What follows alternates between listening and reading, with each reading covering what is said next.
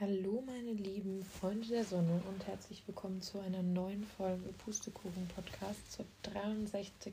Folge, um genau zu sein. Ich bin irgendwie nervös, ist ein falsches Wort. Ich bin nicht nervös, diese Folge aufzunehmen, aber ich kann überhaupt nicht vorhersehen, wo das jetzt hinführt, weil ich habe eine riesige Liste vor mir an Dingen, die ich euch erzählen will, weil in dieser ungewollten Sommerpause, die es seit Juni gab, ähm, ja doch jede, jede Menge passiert ist und ich das gerne mit euch teilen möchte. Ähm, ich weiß gar nicht, wo ich anfangen soll. Also ich denke mal, es macht relativ viel Sinn, am Anfang anzufangen, an den Sachen, die passiert sind, kurz nachdem der Podcast, der letzte Podcast online kam. Und einfach so mal ein bisschen grundsätzlich mit euch über den Podcast zu reden. Er kriegt ein neues Design. Ich bin mir nicht hundertprozentig sicher, aber ich denke mal, wenn diese Folge online kommt, sollte er schon ein neues Design haben. In der Hoffnung, dass ich das geschafft habe, das jetzt gleich mal fertig zu machen. Und irgendwie bin ich im Moment der Meinung, dass ich Gäste brauche. Also ich bin schon lange der Meinung, dass ich Gäste brauche, aber ich bin jetzt noch mehr der Meinung, dass ich Gäste brauche. Also ich denke mal, klar mache ich noch Folgen alleine. So Live-Update-Dinger, die euch scheinbar ganz gut gefallen, wenn ich es richtig verstanden habe. Also ich habe rede ja immer wieder mal mit Leuten, die meinen Podcast hören, weil ich ein paar davon auch persönlich kenne, aus der Arbeit, aus der Uni, im Freundeskreis. Und viele sagen, dass diese Live-Updates mega geil sind, was mich natürlich sehr, sehr freut. Und an sich freut es mich mega, Feedback ähm, zum Podcast zu bekommen und auch so positives Feedback, dass euch so gut gefällt und dass ihr euch so sehr auf die nächsten Folgen freut, ist natürlich immer mega schön zu bekommen. Ähm, aber irgendwie vor allem, ich höre jetzt sehr, sehr gerne selber den Podcast von Joey und Julia, also die Nervigen. Ich weiß nicht, ob ihr den kennt. Wenn nicht, Herzensempfehlung geht raus. Ansonsten auch die Johnsons liebe ich mega. Ähm, und ich denke mir jedes Mal, es wäre so cool, wenn ich auch mal Gäste hätte, die ich einladen kann, mit denen ich quatschen kann. Von dem her denke ich mal, dass ich das wohl oder übel etablieren werde, früher oder später, und mir Gäste hole, die zu mir in den Podcast kommen. Ich habe heute zufälligerweise herausgefunden, dass ein Kommilitone von mir auch einen Podcast hat. Vielleicht quatsche ich den mal an, dass der mal zu mir in den Podcast kommt, wenn er Lust hat. Ähm, genau. Und was fange ich an? Ich werde damit anfangen, euch von meinem Sommer zu erzählen. Ähm, irgendwie ist der Random Talk gerade nicht so groß, was aber einfach daran liegt, dass ich dass alles random ist, in Anführungszeichen, weil ich alles erzählen will und alles erzählen muss. Und auch in meinem Kopf irgendwie noch nicht wirklich eine Ordnung habe, wie ich, wann ich was erzählen will, weil alles wichtig ist und cool ist oder einfach mich beschäftigt hat. Dementsprechend werde ich euch einfach alles erzählen. Ähm, für die Leute, die nur das Aktuelle interessiert, ist ein bisschen doof, aber dann müsst ihr wohl warten bis zum Ende der Folge, weil ich werde jetzt definitiv mit Juli anfangen. Also mit Juni, Juli und nicht mit jetzt Oktober, September. Einfach weil es viel mehr Sinn macht, die Reihenfolge beizubehalten von den Dingen, die passiert sind. Ähm, und das Update halt von vorne zu beginnen und nicht von hinten. Von dem her tut es mir schrecklich leid, aber ihr müsst euch leider die ganze Folge anhören, um die Neuigkeiten zu hören, die ich euch auf Instagram versprochen habe. Es ist ein bisschen fies, aber es ist leider einfach so. ihr da, wenn, also wenn, wenn ihr den Podcast hört, dann seid ihr eh wahrscheinlich die Hörer, die die Folgen bis zum Ende hören, soweit ich es weiß. Von dem her denke ich mal, ist das für euch kein Problem. Ich kann auch noch nicht genau sagen, wie weit diese Folge gehen wird. Ähm, ich kann mir aber sehr gut vorstellen, dass sie sehr, sehr lang geht, wenn ich ehrlich bin. Weil es wirklich einfach sehr, sehr viele Dinge gibt, die ich mit euch besprechen möchte. Und bevor ich jetzt die ganze Zeit 500 Mal weiterhin sage, dass ich sehr viele Dinge habe, die ich mit euch besprechen möchte, fange ich doch einfach damit an, von der Klausurenphase zu erzählen, die nicht cool war. Ähm, beziehungsweise ich sollte vielleicht anfangen beim Sommerfest. Ich habe ja unter anderem mitorganisiert beim Sommerfest der Uni, ähm, also mit der Fachschaft TV Mevi zusammen von Theater und Medienwissenschaft. Hier mal wieder ein ganz kurzer Einwurf. Folgt mir sehr, sehr gerne auf Instagram, ist auch unten in den Show Notes verlinkt, weil ihr da dann natürlich in der Zeit, wo kein Podcast online kommt, in der Story und so weiter, sehr gut up-to-date gehalten, gehalten werdet, was so in meinem Leben passiert und was alles abgeht. Und da werden wahrscheinlich die meisten von euch ab und zu auch im Sommer was mitbekommen haben, was los war oder was nicht los war.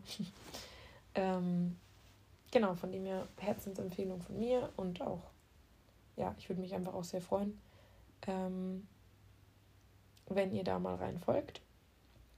Ansonsten, genau, fällt mir gerade auf, dass ich mein Handy auf Flugmodus stellen sollte. Habe ich vergessen zu machen. Weil sonst passiert es mir, dass die Folge abbricht. Das wäre ein bisschen schlecht, das ist mir schon mal passiert, als ich angerufen wurde und dann war die Folge verloren. Dementsprechend sollte ich es immer auf Flugmodus stellen. Ähm, ja, auf jeden Fall dieses Sommerfest habe ich mitorganisiert und das waren so meine ersten wirklichen ähm, Taten, sage ich mal, oder organisatorisches mit der FSI gemeinsam. Und ich fühle mich da einfach so wahnsinnig wohl. Also ich habe das Gefühl, seit ich bei der FSI bin, bin ich noch richtiger ins Studium gekommen. Also für alle, die nicht wissen, was FSI ist, FSI bedeutet also die Abkürzung für Fachschaftsinitiative. Heißt, es ist einfach die Fachschaft von dem Studiengang Theater und Medienwissenschaft. Und wir haben so ein cooles Sommerfest organisiert. Also wir hatten als Motto ITM Fernsehgarten. ITM ist das Institut für Theater und Medienwissenschaften an der FAU. Und Fernsehgarten wisst ihr ziemlich sicher alle, was das ist. Und wir haben dann, ähm, ja, wir hatten einen unserer Dozenten, der moderiert hat. Wir hatten einen unserer Dozenten, der sehr viele Spiele ähm, ja, gemacht hat, weil, also einen sogenannten Dekan-Parcours, den wir, den wir entwickelt haben, der wurde nämlich jetzt zum Dekan. Also der war ähm, Institutsleiter, wenn ich richtig informiert bin, und wurde jetzt zum Dekan der Philosophischen Fakultät. Und wir haben ihn sozusagen verabschiedet aus seiner alten Rolle und begrüßten seine neuen, indem wir ihm so eine Art Spieleparcours ähm, ja, gegeben haben, wo er einige Sachen spielen musste, Reden halten, ähm, Preise verleihen, Unterschriften, Rallye, also so ein paar Dinge, die er einfach im Job als Dekan braucht. Er gibt tatsächlich immer noch Kurse, was ich cool finde, weil ich ihn tatsächlich habe dieses Semester. Aber an sich ist er jetzt Dekan. Und dieses Sommerfest war halt, wie gesagt, sehr auf dieses Motto Fernsehgarten ausgerichtet. Wir haben ganz lange, sehr viele Stunden und Tage im Schweiß unseres Angesichts gebastelt und aus, ähm, aus Pappe und ja, Vorlagen, die wir da draufgeklebt haben, ähm, die Meinzelmännchen, die ZDF-Meinzelmännchen nachgemacht, aber, Plot Twist, mit den Gesichtern von unseren Professoren und äh, DozentInnen und so weiter. Was sehr, sehr cool ist und was auch mega gut ankam. Und wir hatten ein richtig, richtig großes Sommerfest. Wir hatten eine große Bühne, wir hatten ganz, ganz viele Stände und ich weiß nicht, es hat mich einfach glücklich gemacht. Es, hat mich, es war mega cool. Also ich habe auch ein klein, kleines Stück moderiert tatsächlich, was ich auch schön fand. Und irgendwie bin ich da das erste Mal seit langem wieder so wirklich im Studiengang angekommen, weil ich auch einfach das Gefühl hatte, dass ich, ähm, ja, die ersten Semester war es ja so semi gut, was einfach daran lag, dass ich mit Corona angefangen habe, ähm, ja, in die Uni zu gehen und da halt einfach die ersten Semester keinen kennengelernt habe und keine Kontakte und keine, ja, niemanden hatte eigentlich. Und dann so Ende des zweiten Semesters habe ich in einem Improvisationskurs meine, sage ich mal, Uni-Besties kennengelernt, wovon eine leider mittlerweile Studiengang gewechselt hat. Und die andere hat keinen einzigen Kurs mit mir dieses Semester, was ja sehr schade ist. Aber ja, das sind so ein bisschen meine engsten Leute im Studium eigentlich.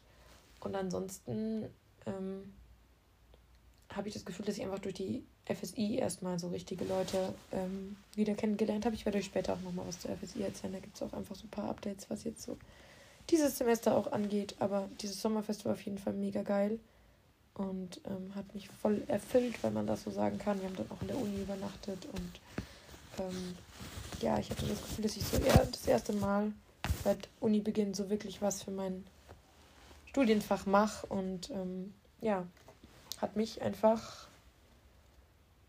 Sorry, das war mein Mikrofonständer. Ich habe den nämlich gerade in der Hand und stelle ihn nicht ab, weil ich bequem aus dem Bett heraus aufnehme, weil ich der Meinung bin, dass die Folge sehr lang gehen wird. Dementsprechend habe ich es mir bequem gemacht. Nein, auf jeden Fall, was ich sagen wollte, dieses Sommerfest war mega cool und ähm, ich fand es super schön. Ich fand es super cool, neue Leute kennenzulernen aus der Fachschaft, aus dem Fach TV Mivi. Ich habe das Gefühl, seit ich in der Fachschaft bin, dass ich viel engeren und besseren Kontakt zu den Profs irgendwie herstellen kann, was ich mega schön finde. Und ja, ist einfach, ist einfach cool. Direkt danach ein paar Tage später tatsächlich nur ist dann die Klausurenphase gewesen, für die ich ehrlich gesagt praktisch nichts gemacht habe und die dann natürlich auch so semi-gut abgelaufen ist, wenn man ganz ehrlich ist. Ähm, ich habe eine Klausur nicht bestanden. Warum das nicht schlimm ist, werde ich euch auch gleich erzählen. Aber die anderen habe ich Gott sei Dank bestanden und meine Hausarbeiten habe ich zwei bestanden. Von einer habe ich die Note noch nicht und die dritte habe ich noch nicht geschrieben. Die schiebe ich in den Januar. Da bin ich gerade dabei, das ähm, ja zu machen. Beziehungsweise bin ich so semi dabei, weil gerade so viel gleichzeitig los ist, dass ich da mich auch nicht wirklich auf die Hausarbeit konzentrieren kann. Aber bis Januar muss ich auf jeden Fall eine Hausarbeit abgeben. Aber ich habe diesen November so viele Referate und wahnsinnig viele Sachen, die abgehen und die passieren. Das ist unvorstellbar. Das werdet ihr aber jetzt auch gleich alles noch hören und dann, ähm, ja, könnt ihr euch ein eigenes Bild machen, inwieweit ich das im November schaffe, ohne im Krankenhaus zu landen. Ich bin schon sehr gespannt, weil ich glaube, die To-Do-Liste und die Sachen, die anstehen und die Möglichkeiten, Zeit für sich zu finden, ähm, so gering wie die ist, das ist schon lange nicht mehr gewesen und die To-Do-Liste war schon lange nicht mehr so lang und so intensiv. Von dem her, ähm, ja, genau. So, was wollte ich sagen? Die Klausurenphase war dann rum, beziehungsweise ich habe sie einigermaßen gemeistert. Ich habe sogar auch meine absolute Horrorprüfung, nämlich Grammatik, Französisch Grammatik, habe ich sogar bestanden. Ich weiß immer noch nicht wie. Ich hatte mit einer Kommilitonin, im Übrigen, wenn du das gerade hörst, ganz liebe Grüße an dich. Ich hatte mit einer Kommilitonin ähm, dafür gelernt über Zoom und ja, einfach sehr darauf gehofft, dass ich es bestehe und habe es tatsächlich auch bestanden. Ich weiß bis heute nicht wie. Ähm, aber in Sprachwissenschaften bin ich durchgefallen, was mir auch relativ klar war, weil ich eigentlich nichts dafür gemacht habe und weil ich es nicht mochte und das irgendwie schon immer so mein Angstfach war und das war eine Doppelklausur und davor war das Sommerfest und einfach alles irgendwie ein bisschen zu, ja, stressig und getaktet, mehr oder weniger. Entschuldigung. Ähm, ja, warum wurde ich beinahe exmatrikuliert? Ist vielleicht auch ein sehr schönes, interessantes Thema, was euch noch interessieren könnte. Ich weiß gerade nicht, wie oft ich in verschiedenen Formen das Wort interessant benutzt habe. Finde ich gerade ein bisschen beunruhigend. Also, warum wurde ich fast exmatrikuliert? Es ist folgendermaßen gewesen, und zwar ist mir ähm, vor ein paar Monaten, also auch rund um Juli so ungefähr, ist mir aufgefallen, dass ich zu viele ETCS-Punkte habe. Was bedeutet das? Es gibt einen Modulplan und eine Studiengangsordnung, wo drin steht, wie viele und welche Art von Kursen man bis zu seinem Bachelor belegen muss. Und in dieser Modul stand ganz klein gedruckt drin, dass ich in Französisch in der zweiten Studienphase nur 20 ETCS-Punkte belegen muss. Das heißt, ich muss aussuchen zwischen Literaturwissenschaften oder Sprachwissenschaften. Und ja, dann halt praktisch wählen und insgesamt für die zweite Studienphase 20 ETCS-Punkte belegen. Linda hat das nicht genau gelesen, beziehungsweise es wurde mir auch von niemandem gesagt, weil ich ganz am Anfang meines Studiums gefragt habe, ob es Besonderheiten gibt für die Regel vom Bachelor, weil ich nur mit Leuten studiere, die Französisch auf Lehramt studieren. Und da hieß es am Anfang, nein, gibt überhaupt keine Sonderregeln, einfach immer genau das machen, was die Leute in Lehramt belegen. Man braucht nur Psycho und Didaktik nicht belegen, weil das nicht zum Bachelorstudium erforderlich ist. Sonst alle Kurse, die die Franz also in Französisch direkt belegen, ähm, auch belegen. Dachte mir, okay, ist klar, mache ich einfach so. Habe ich immer mich an die Französischleute gehalten, habe mit denen die Kurse ausgesucht, dass wir da auch irgendwie gemeinsam drin sind mit den Leuten, mit denen ich mich gut verstehe. Und dann fällt mir das eben auf, dass ich zu viele ETCRs habe. Dann habe ich ja den äh, Studiengangs, Studiengangsleitung angeschrieben und gefragt, was ich machen soll und wie das jetzt weitergeht. Und dann hieß es ja, ich muss mich jetzt für eins der Module entscheiden. Also es gibt A, B und C irgendwie, die aus verschiedenen Konstellationen bestehen. Und ich soll mich für ein Modul entscheiden.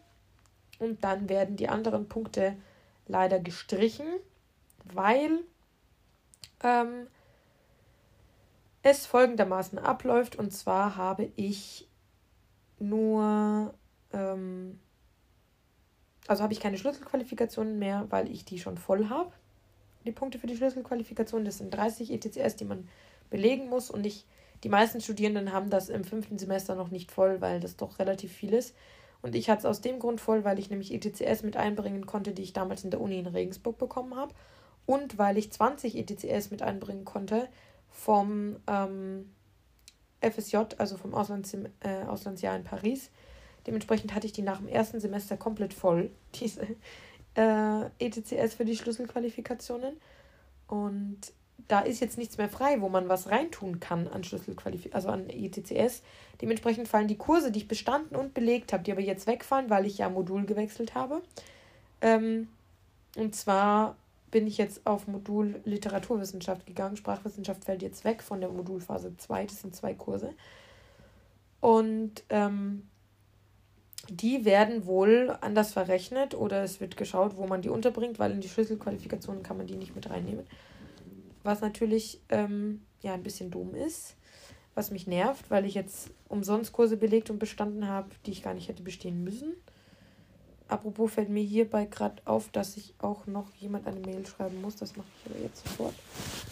Ähm, Wartet mal kurz. Das muss ich mir jetzt schnell aufschreiben, weil ich sonst das vergesse. Zwar. Sorry, wenn ich das jetzt nebenbei mache, aber das vergesse ich sonst wirklich in den zwei Stunden, in denen ich wahrscheinlich mit euch rede jetzt. Ähm okay. Jetzt habe ich den aufgeschrieben, passt. Genau, auf jeden Fall, diese äh, Dinger kann man wohl nicht, ähm, die DCS-Punkte kann man wohl nicht irgendwo mit einplanen, weil ich alles voll habe, was voll, also was belegt werden könnte.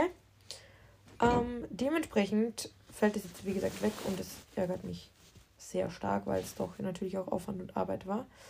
Warum wurde ich aber jetzt exmatrikuliert? Äh, beinahe. Ähm, ich hatte diese Prüfung nicht bestanden, diese Sprachwissenschaftsprüfung. Ich habe aber früh genug Bescheid gegeben, dass ich das mit den ETCS bemerkt habe und gefragt, was ich da machen muss. Jetzt war die entsprechende Person aus dem Prüfungsamt, zu der Zeit aber im Urlaub, was für mich bedeutet hat, dass ich warten muss, bis der Bescheid weiß und dass ich warten muss, bis der das umtragen kann in diesen Prüfungs, ähm, auf der Prüfungsseite bei uns, wo die Noten eingetragen werden.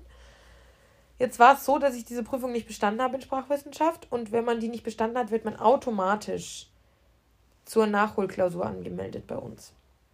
Jetzt war es aber so, dass ich diese Nachholklausur natürlich nicht wahrgenommen habe, beziehungsweise nicht wahrnehmen konnte. Und es so ist, dass man nur zwei Versuche hat, ähm, bis man dann exmatrikuliert ist. Also man darf maximal dreimal nicht bestehen. Wenn man dreimal nicht besteht, dann wird man exmatrikuliert und dann darf man dieses Studienfach nicht mehr weiter studieren. Jetzt war es so, dass ich wirklich sehr, sehr, ja, in einer sehr brenzlichen Situation war, weil die Person vom Prüfungsamt immer nicht geantwortet hat und der Termin für die zweite Nachholprüfung immer näher gerückt ist, in der ich aber nicht da war. Ähm, ja. Dementsprechend hatte ich echt mega Angst, dass ich dann die auch nicht bestehe und dann der dritte Termin auch so nah ist, dass ich den wieder nicht bestehe und dann exmatrikuliert werde. Und ich habe das sogar dann den Personen vom Prüfungsamt geschrieben, dass das meine Angst ist. Und da meinten die nur so, nee, nee, Frau Wittel, ganz ruhig, ähm, gar kein Problem, das kriegen wir hin. Haben sich aber wirklich erst Monate später gemeldet. Also ich habe die erste Rückmeldung im September erhalten und habe die Mail im Juli geschrieben. Also dementsprechend war die Angst schon irgendwo berechtigt. Auf jeden Fall, um das kurz abzukürzen, ist das jetzt so, dass sie noch eine Note von mir gebraucht haben von einer Literaturwissenschaftshausarbeit, beziehungsweise mussten sie von dem Dozenten nur wissen, ob ich bestanden habe oder nicht. Ich habe bestanden, der Dozent hat das mitgeteilt und jetzt wurde das geändert und ich musste oder wurde, also die Zwangsanmeldung wurde gelöscht frühzeitig, sodass ich nicht zum zweiten Mal nicht bestanden habe. Jetzt muss ich aber, das ist das, was ich mir gerade aufgeschrieben habe, nochmal mit denen reden bzw. schreiben, ob das jetzt endgültig alles stimmt mit dem Studiengangswechsel oder ob da noch irgendwas gemacht werden muss. Das habe ich vergessen. Eigentlich habe ich alle wichtigen Mails immer markiert, aber mir ist letztens auch aufgefallen, durch irgendeinen Fehler, ich weiß nicht durch welchen, aber durch irgendeinen Fehler ist es passiert, dass manche markierten Mails von mir nicht mehr markiert waren. Auch zum Beispiel eine Zahlungserinnerung, wo ich dann heute eine Mahnung bekommen habe. Ähm, das war jetzt im Nachhinein nicht schlimm, aber ich habe immer alles Wichtige, was ich abarbeiten muss, markiert und gehe dann jeden Tag oder jeden zweiten Tag durch meine markierten Mails und arbeite die Stück für Stück ab. Einfach damit ich da halt irgendwie einen Durchblick habe, wem ich noch antworten muss, wo ich noch was machen muss, wo ich noch irgendwie was auch immer. Ähm, und diese Mail, wo ich noch darauf antworten muss, ob das jetzt endgültig geklärt ist mit diesem Studiengangwechsel, beziehungsweise nicht Studiengangwechsel, sondern Modulwechsel, ähm, ist mir aufgefallen, jetzt gerade eben, dass sie nicht mehr markiert ist. Und das ist echt nicht sonderlich gut. Aber das kriege ich hin und das wird sich auch lösen. Was kam nach dem Sommerfest und nach der Klausurenphase? Nach dem Sommerfest nach der Klausurenphase war ich erstmal eine Woche zu Hause ähm, und wollte eigentlich mega krasse Sachen unternehmen, was aber überhaupt nicht der Fall war. Also ich saß eigentlich meistens rum oder bin irgendwie mit meinen Eltern spazieren gegangen, habe ein paar Mal was mit meinen Freunden oder also mit der Gang unternommen, aber jetzt auch nicht wirklich groß. Ähm, es war nämlich eigentlich gedacht, dass ich im Sommer mit meiner besten Freundin wegfahre nach Portugal zum Surfen. Das ist aber aus dummen Zufällen, weil sie doch nicht frei bekommen hat in der Arbeit, dann ausgefallen. Und ich war sehr, sehr, sehr, sehr, sehr niedergeschlagen und depressed deswegen, dass das ausfällt. Und weil ich mich einfach so davor, dafür gefreut habe und einfach kurz vorm Buchen war. Ähm, also wirklich einen Tag bevor ich gebucht hätte, habe ich die Nachricht bekommen, dass es bei ihr doch nicht funktioniert. Und ich habe mich so darauf gefreut. Und ähm, ja, genau, darum war ich dann irgendwie die erste Augustwoche zu Hause und das war aber auch nicht sonderlich produktiv, eigentlich gar nicht, ehrlich gesagt. Oh Gott, ich bin so müde. Es war vielleicht doch keine so gute Idee, einen Podcast zu spät aufzunehmen, aber das ist egal. Ich ziehe das jetzt durch, weil die letzte Folge einfach viel zu lange her ist und es viel zu viel zu erzählen gibt. Also, ähm, es war folgendermaßen dass ich dann, als ich wieder nach Erlangen zurückgekommen bin, also ab dem Zeitpunkt, wo die Klausurenphase aus war, waren ja Semesterferien, dann war ich, wie gesagt, eine Woche zu Hause und dann, ähm, ah, mir fällt noch was ein. Oh mein Gott. Dann ähm, war ich wieder in Erlangen und habe tatsächlich die Ferienbetreuung begonnen. Also ich habe fünf Wochen in der Ferienbetreuung gearbeitet. Und ja, es ist sehr viel passiert. Also ich weiß gar nicht, wo ich anfangen soll, weil Ferienbetreuung ist immer so ein, so ein Ding ähm, von, von Sachen, die passiert sind. Und zwar, weiß ich nicht, es gab vor der Ferienbetreuung und nach diesen ganzen Festival-Dingen eine Person, die ich da kennengelernt habe, einen Typen, ähm, wieder mal von der Arbeit, mit dem, ja, wie soll ich das sagen? es lief nichts offiziell, aber wir waren so in einem Mittelmaß aus Datingphase und Nicht-Datingphase, also so eine ganz schwere Mischung, von dem ich es nicht ganz beurteilen kann. Es, ich würde sagen, es lief gut zwischen uns, ähm, obwohl körperlich nichts passiert ist, was ja nicht ausschlaggebend ist, dass es gut oder schlecht läuft.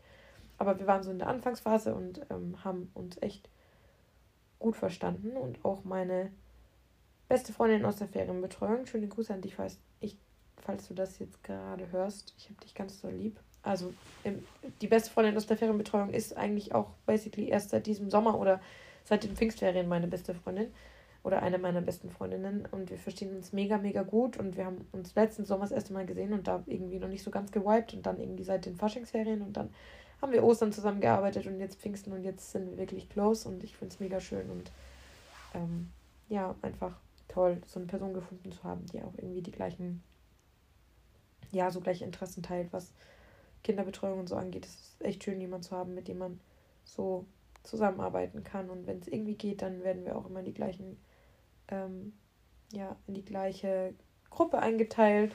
Sie durfte jetzt mittlerweile auch schon Gruppenleitung machen, was natürlich für sie auch mega cool war. Und ja, sonst, wenn ich Gruppenleitung bin, ist sie meistens bei mir. Diese Ferien nicht, erzähle ich aber später. Und genau, auf jeden Fall, die hat auch äh, mitgefiebert und immer so die Chats mitgelesen und ja, so ein bisschen mitbekommen, dass ich Schritt für Schritt dieser Person verfallen bin und den Dingen, die sie mir erzählt hat. Ähm, ja, wir waren dann mal irgendwie was essen, beziehungsweise so Tapas-mäßig was essen in dem Restaurant, Bar, wie auch immer, wo die beste Freundin aus der Ferienbetreuung zusätzlich noch arbeitet, beziehungsweise gearbeitet hat. Was irgendwie schon irgendwo romantisch war. Da haben wir mega lange geredet und uns voll gut verstanden und es lief echt meiner Meinung nach gut und ich hatte irgendwie Hoffnungen. Nicht nur irgendwie, sondern ich hatte Hoffnungen. Ähm, Und ja, man kennt es mittlerweile. Mein schönes Drama, was wie immer das gleiche ist. Ähm, ich wurde wieder bodenlos enttäuscht und wirklich wieder mal vollkommen verletzt, wo ich mir auch dachte, okay, ich kann gar keinem mehr vertrauen. Und zwar habe ich mich halt dieser Person gegenüber sehr stark geöffnet und habe mit ihr über mein Trauma aus meiner letzten Beziehung gesprochen. Was ja unter anderem ein Grund ist, weshalb ich in Therapie bin, was mit Panikattacken zu tun hat, was mit ja, einigen doch etwas schwierigeren Dingen zu tun hat. Und ich habe ja ihr die ganze Story, also der Person, also dem Typen, ähm, was ich gerade ihr gesagt habe, die ganze Story erzählt und ähm, ja, mich wirklich komplett geöffnet und gedacht, okay, das ist sinnvoll, weil wenn man das weiß als gegenüberstehende Person, dann kann man besser damit umgehen und ähm, ja, möchte vielleicht auch damit umgehen oder möchte das einfach probieren, weil es dadurch, dass es gut lief, dachte ich, okay, wir haben schon eine Chance irgendwie zu zweit. Und dann, also das, von, der, von dem Typen wurde einfach auch sehr gegensätzlich mit mir kommuniziert. Mal mega close und mal irgendwie so, oh mein Gott, gar keinen Bock auf dich. Auf jeden Fall habe ich das erzählt und ich habe gemerkt, dass ab dem Zeitpunkt irgendwas nicht mehr stimmt und nicht mehr gut ist. Und dass ihn das Thema vielleicht auch überfordert, aber das hat er nie gesagt. Ähm, und dann wurde er einfach mega distanziert zu mir und hat mich mehrmals, eigentlich kann man schon fast sagen, geghostet, weil er über Wochen nicht geantwortet hat und überhaupt nicht auf irgendwas reagiert hat. Ich habe mir dann auch Sorgen gemacht, wenn ich ihn nicht gesehen habe. Ich habe ihn ja nur in der Arbeit gesehen. Ähm, und ja, ich, wusste nicht, was los ist und was ich gemacht habe. Und dann Monate später also wirklich sehr viel später, am Ende der Sommerferienbetreuung, also Ende August, kam dann so langsam raus, dass er wohl mit dem Thema überfordert war und dass er dachte, er hätte bei mir eine Panikattacke ausgelöst. Damit kann er nicht umgehen und er ist der Meinung, ich habe jemand Besseren verdient als ihn. Ähm, ich, er hat nie eine Panikattacke bei mir ausgelöst und er hat sich aber von, dem, von seiner Entscheidung, dass er das gemacht hat, nicht abbringen lassen. Was ich sehr schwach finde, weil wenn ich sage, dass er das nie getan hat, dann hat er das nie getan und wie er da dann irgendwie insistiert hat, ähm, dass er sich ganz sicher ist, war mir sehr, sehr suspekt, ehrlich gesagt.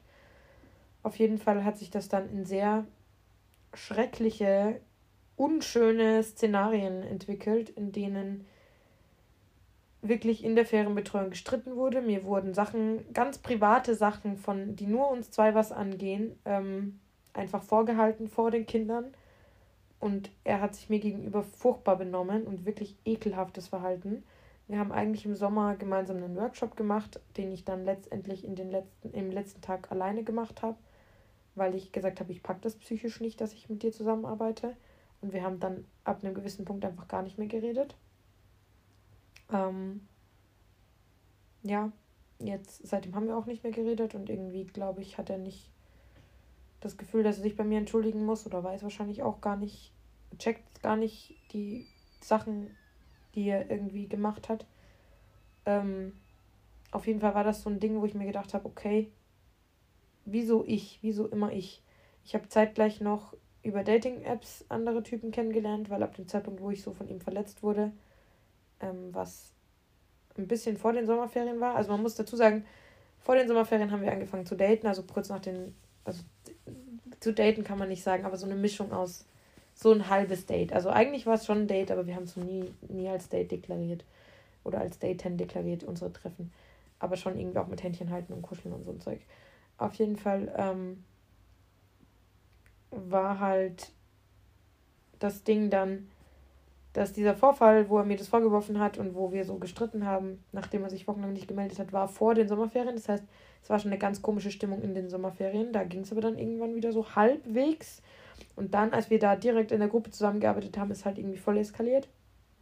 Und ich war völlig fertig, weil ich zu dem Zeitpunkt wirklich eigentlich basically die Leitung für mehrere Ferienbetreuungsgruppen übernommen habe, weil viele von den anderen Gruppenleitungen ihre Orga null hinbekommen haben. Da waren dann Kindergartenkinder alleine auf der Toilette ähm, in der Mensa, obwohl das sehr weit weg ist von da, wo wir essen. Ähm, und man kleine Kindergartenkinder nicht allein auf eine fremde Toilette in einem Unigebäude schicken kann. Das geht nicht. Da sind einfach viele Sachen, haben mit dem Busplan, mit den Ausflügen nicht funktioniert. Die Alarmanlage wurde ausgelöst. Ich habe Gespräche mit dem Hausmeister geführt.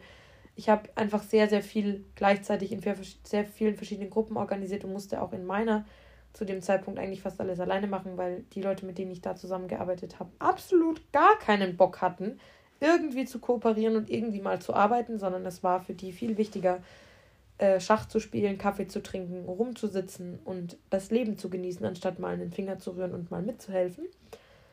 Ähm, ja, auf jeden Fall, da ist es eskaliert zwischen uns und seitdem ist es einfach, haben wir nicht mehr geredet und uns auch ignoriert die letzten Tage in der Ferienbetreuung und äh, die Person arbeitet jetzt, arbeitet jetzt auch nicht mehr in der Ferienbetreuung, was ganz andere Gründe hat. Das spreche ich jetzt hier auch nicht an. Aber die wurde praktisch gefeuert, mehr oder weniger. Was aber nicht, nichts mit mir zu tun hat, aber es, es ist wurscht. Auf jeden Fall, ähm, ja, war das doch alles nicht so ganz so einfach, wenn man es so sagen kann. Aber es gab natürlich auch echt schöne Momente in diesen fünf Wochen. Also, was ich dazu sagen muss, die fünf Wochen haben mich schon komplett alle Nerven und Energie gekostet, die ich irgendwie hatte. Jeder, der mich kennt, weiß, dass ich ultra gerne in der Ferienbetreuung arbeite und dass Kinder und die Arbeit mit Kindern einfach mein Leben ist und ich das über alles liebe und ich kriege ja immer wieder Rückmeldungen, wie gut ich das mache, dass ich da als Gruppenleitung mega gut bin und ähm, ja, einfach die Leute gerne mit mir zusammenarbeiten. Aber trotzdem sind fünf Wochen und davon zwei Wochen Kindergarten, ja genau, zwei Wochen Kindergarten ähm, schon sehr extrem. In diesen zwei Wochen Kindergarten sind auch sehr viele nicht so schöne Sachen passiert, was die Kinder anging. Wir hatten relativ extreme Kinder, mit denen es äh, teilweise Probleme gab, was wirklich auch heftig war.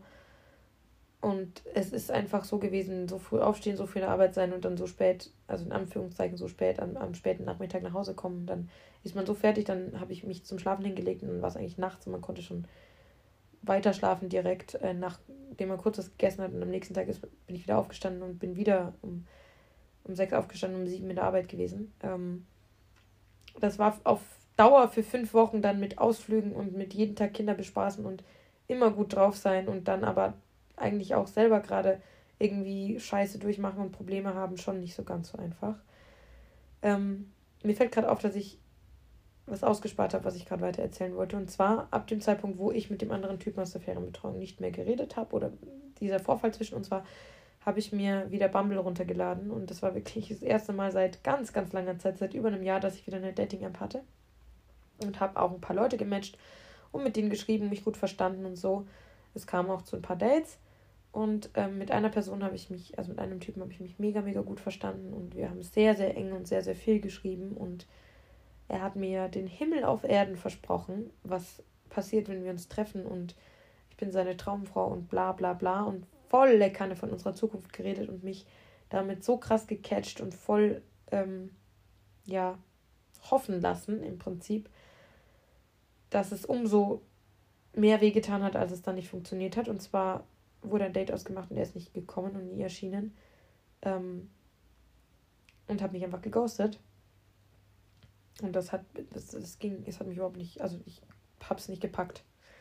Ich habe es gar nicht gepackt in dem Moment.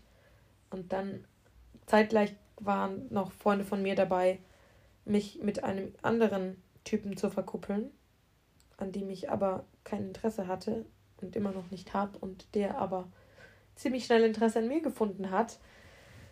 Was reichlich schwierig war, das dann mit drei Typen zu kombinieren. Einen, an dem du Interesse hattest, der dich voll verletzt hat und äh, wo du immer noch nicht drüber hinweg bist. Dann der zweite, wo du Interesse hattest, der dich geghostet hat, obwohl er dir alles versprochen hat, wo du nicht drüber hinweg bist. Und der dritte, der Interesse an dir hat, wo du aber nicht Interesse hast, aber nicht verletzen möchtest. Und es war irgendwie sehr viel. Und das Ding war, dass es dann alles an einem Abend irgendwie so ein bisschen aufeinander getroffen hat, weil, ähm, ja, der eine Typ, also Typ 1, von dem ich gerade vorhin geredet habe, dann ähm, ja, in der Kneipe bei unserem Stammtisch von der Ferienbetreuung plötzlich da war, obwohl er abgesagt hat. Ich wäre nicht gekommen, wenn, er, wenn ich gewusst hätte, dass er da ist. Typ 3, der ehemalige Ferienbetreuer, auch da war und ganz komische Andeutungen gemacht hat und ich irgendwie nicht genau wusste, was ich, wie ich damit umgehen soll, weil ich gemerkt habe, er hat Interesse und ich habe kein Interesse. Und Typ 3 hat mich nach drei Wochen Ghosten an dem Abend angeschrieben, dass er es nochmal versuchen will und dass er mich so sehr vermisst. Und dieser Abend war wirklich so krass, dass ich, ich bin am nächsten Tag aufgewacht, ich hätte wirklich mich übergeben können. Ich war so überfordert mit allem. Mir ging es so wahnsinnig schlecht mit der Situation, weil ich einfach null damit klargekommen bin. Musste natürlich aufstehen in die Arbeit gehen, weil kann man ja nicht einfach zu Hause bleiben als Gruppenleitung. Und dann abhängig davon, dass wir regelmäßig Personalmangel hatten, weil die ganzen Ferien über immer wieder Leute krank waren. Und ähm, ich dachte mir dann echt so, okay, irgendwie habe ich entweder schlechtes Karma, aber irgendwas will nicht funktionieren, weil es echt einfach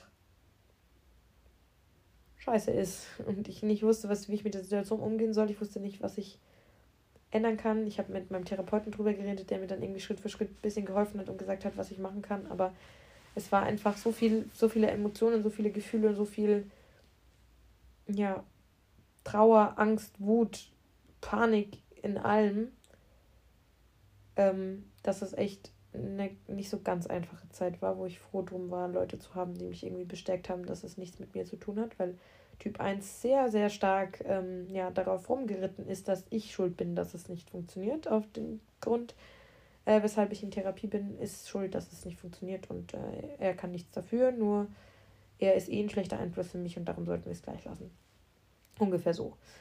Ähm, auf jeden Fall hat mich das alles völlig fertig gemacht. Was aber positiv war und was mich irgendwo auch in gewisser Weise aus der Situation rausgerettet hat, ist, dass ich eine neue Babysitter-Familie bekommen habe und zeitgleich auch eine sehr, sehr liebe, ganz wunderbare neue Freundin, die unter anderem auch eine meiner Chefinnen in der Ferienbetreuung ist. Und zwar hat, war die neu in Pfingsten und hat ähm, ja, mich, beziehungsweise an Ostern eigentlich, habe ich, glaube ich, zum ersten Mal kennengelernt und hat mich dann angeschrieben und gefragt, was ich denn davon halten würde, wenn ich auf ihren kleinen Sohn aufpassen würde als Babysitterin. Sie sucht jemanden.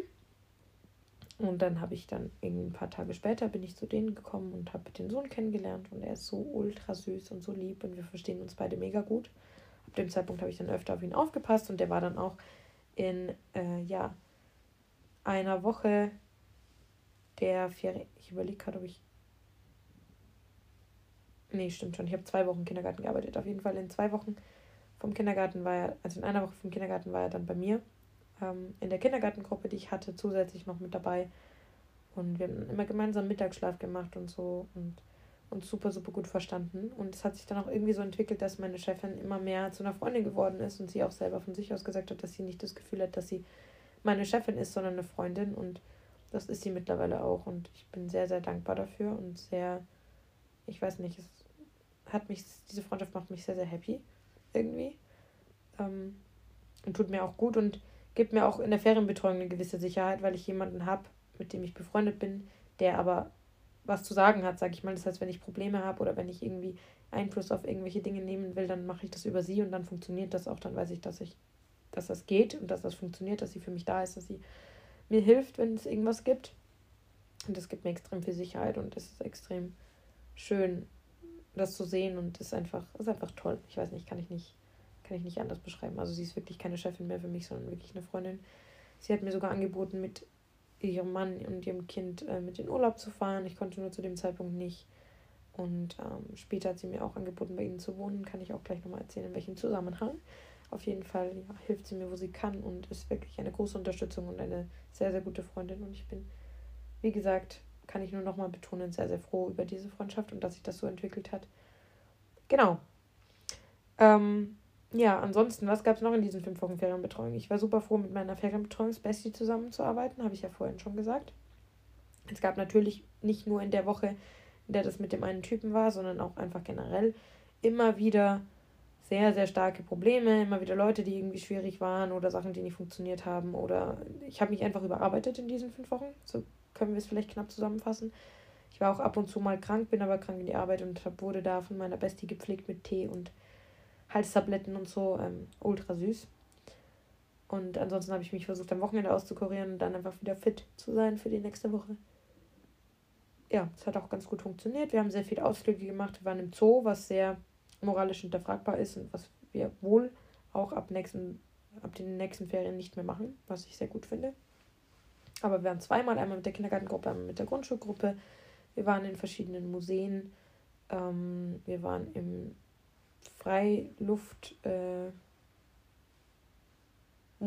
wir waren in so einem in so einer Umweltstation, wo man ja seltene Tierarten begutachten konnte, wo wir irgendwie verschiedene Untersuchungen mit Wasser, mit ähm, ja, verschiedene Experimente, zum Beispiel einen äh, Erlebnispfad und so gemacht haben.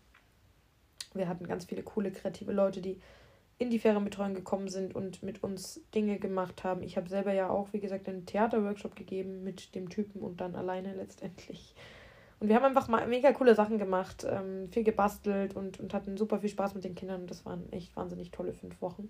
Auch wenn sie mich sehr stark, ähm, ja, emotional und körperlich mitgenommen haben, waren es doch echt wunderschöne Wochen. Ich hätte es nicht missen, missen wollen, hier diesen ganzen Monat mit den Kindern zu verbringen.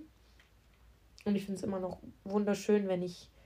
Die Kinder haben mich irgendwie so ein bisschen als Dreh- und Angelpunkt, habe ich das Gefühl, weil die meisten mich kennen. Und auch jetzt, gerade in der Ferienbetreuung, ist es so, dass viele Kinder aus der zweiten Gruppe, also ich bin Leiterin der Gruppe 3, und viele Kinder aus der zweiten Gruppe wollen mich in ihrer Gruppe haben, kommen dann, ziehen dann meinen Armen und Beinen und sagen, ich soll rüberkommen und bei ihnen sein und so. Und sagen, sie fühlen sich eher Gruppe 3 zugehörig als Gruppe 2 und so. Und das ist einfach irgendwie, es ist schön zu sehen. Ich weiß nicht, ich kann es nicht beschreiben. Es ist irgendwie mega toll, wenn man ganz viele Kids hat, die ähm, ja, sich so ein bisschen um, um einen streiten, mehr oder weniger, oder einfach mich alle so lieb haben. Das erfüllt mein Herz mit so viel Dankbarkeit und Liebe. Ich kann es gar nicht beschreiben. Ich finde es einfach, es ist einfach wundervoll irgendwie. Und Ferienbetreuung ist auch, einfach, ist auch einfach toll. Mehr kann ich nicht dazu sagen. Ähm, genau, ansonsten gab es immer wieder sehr, sehr coole, also wir haben sehr, wirklich viele coole neue Gesichter in der Ferienbetreuung, die im Sommer angefangen haben zu arbeiten.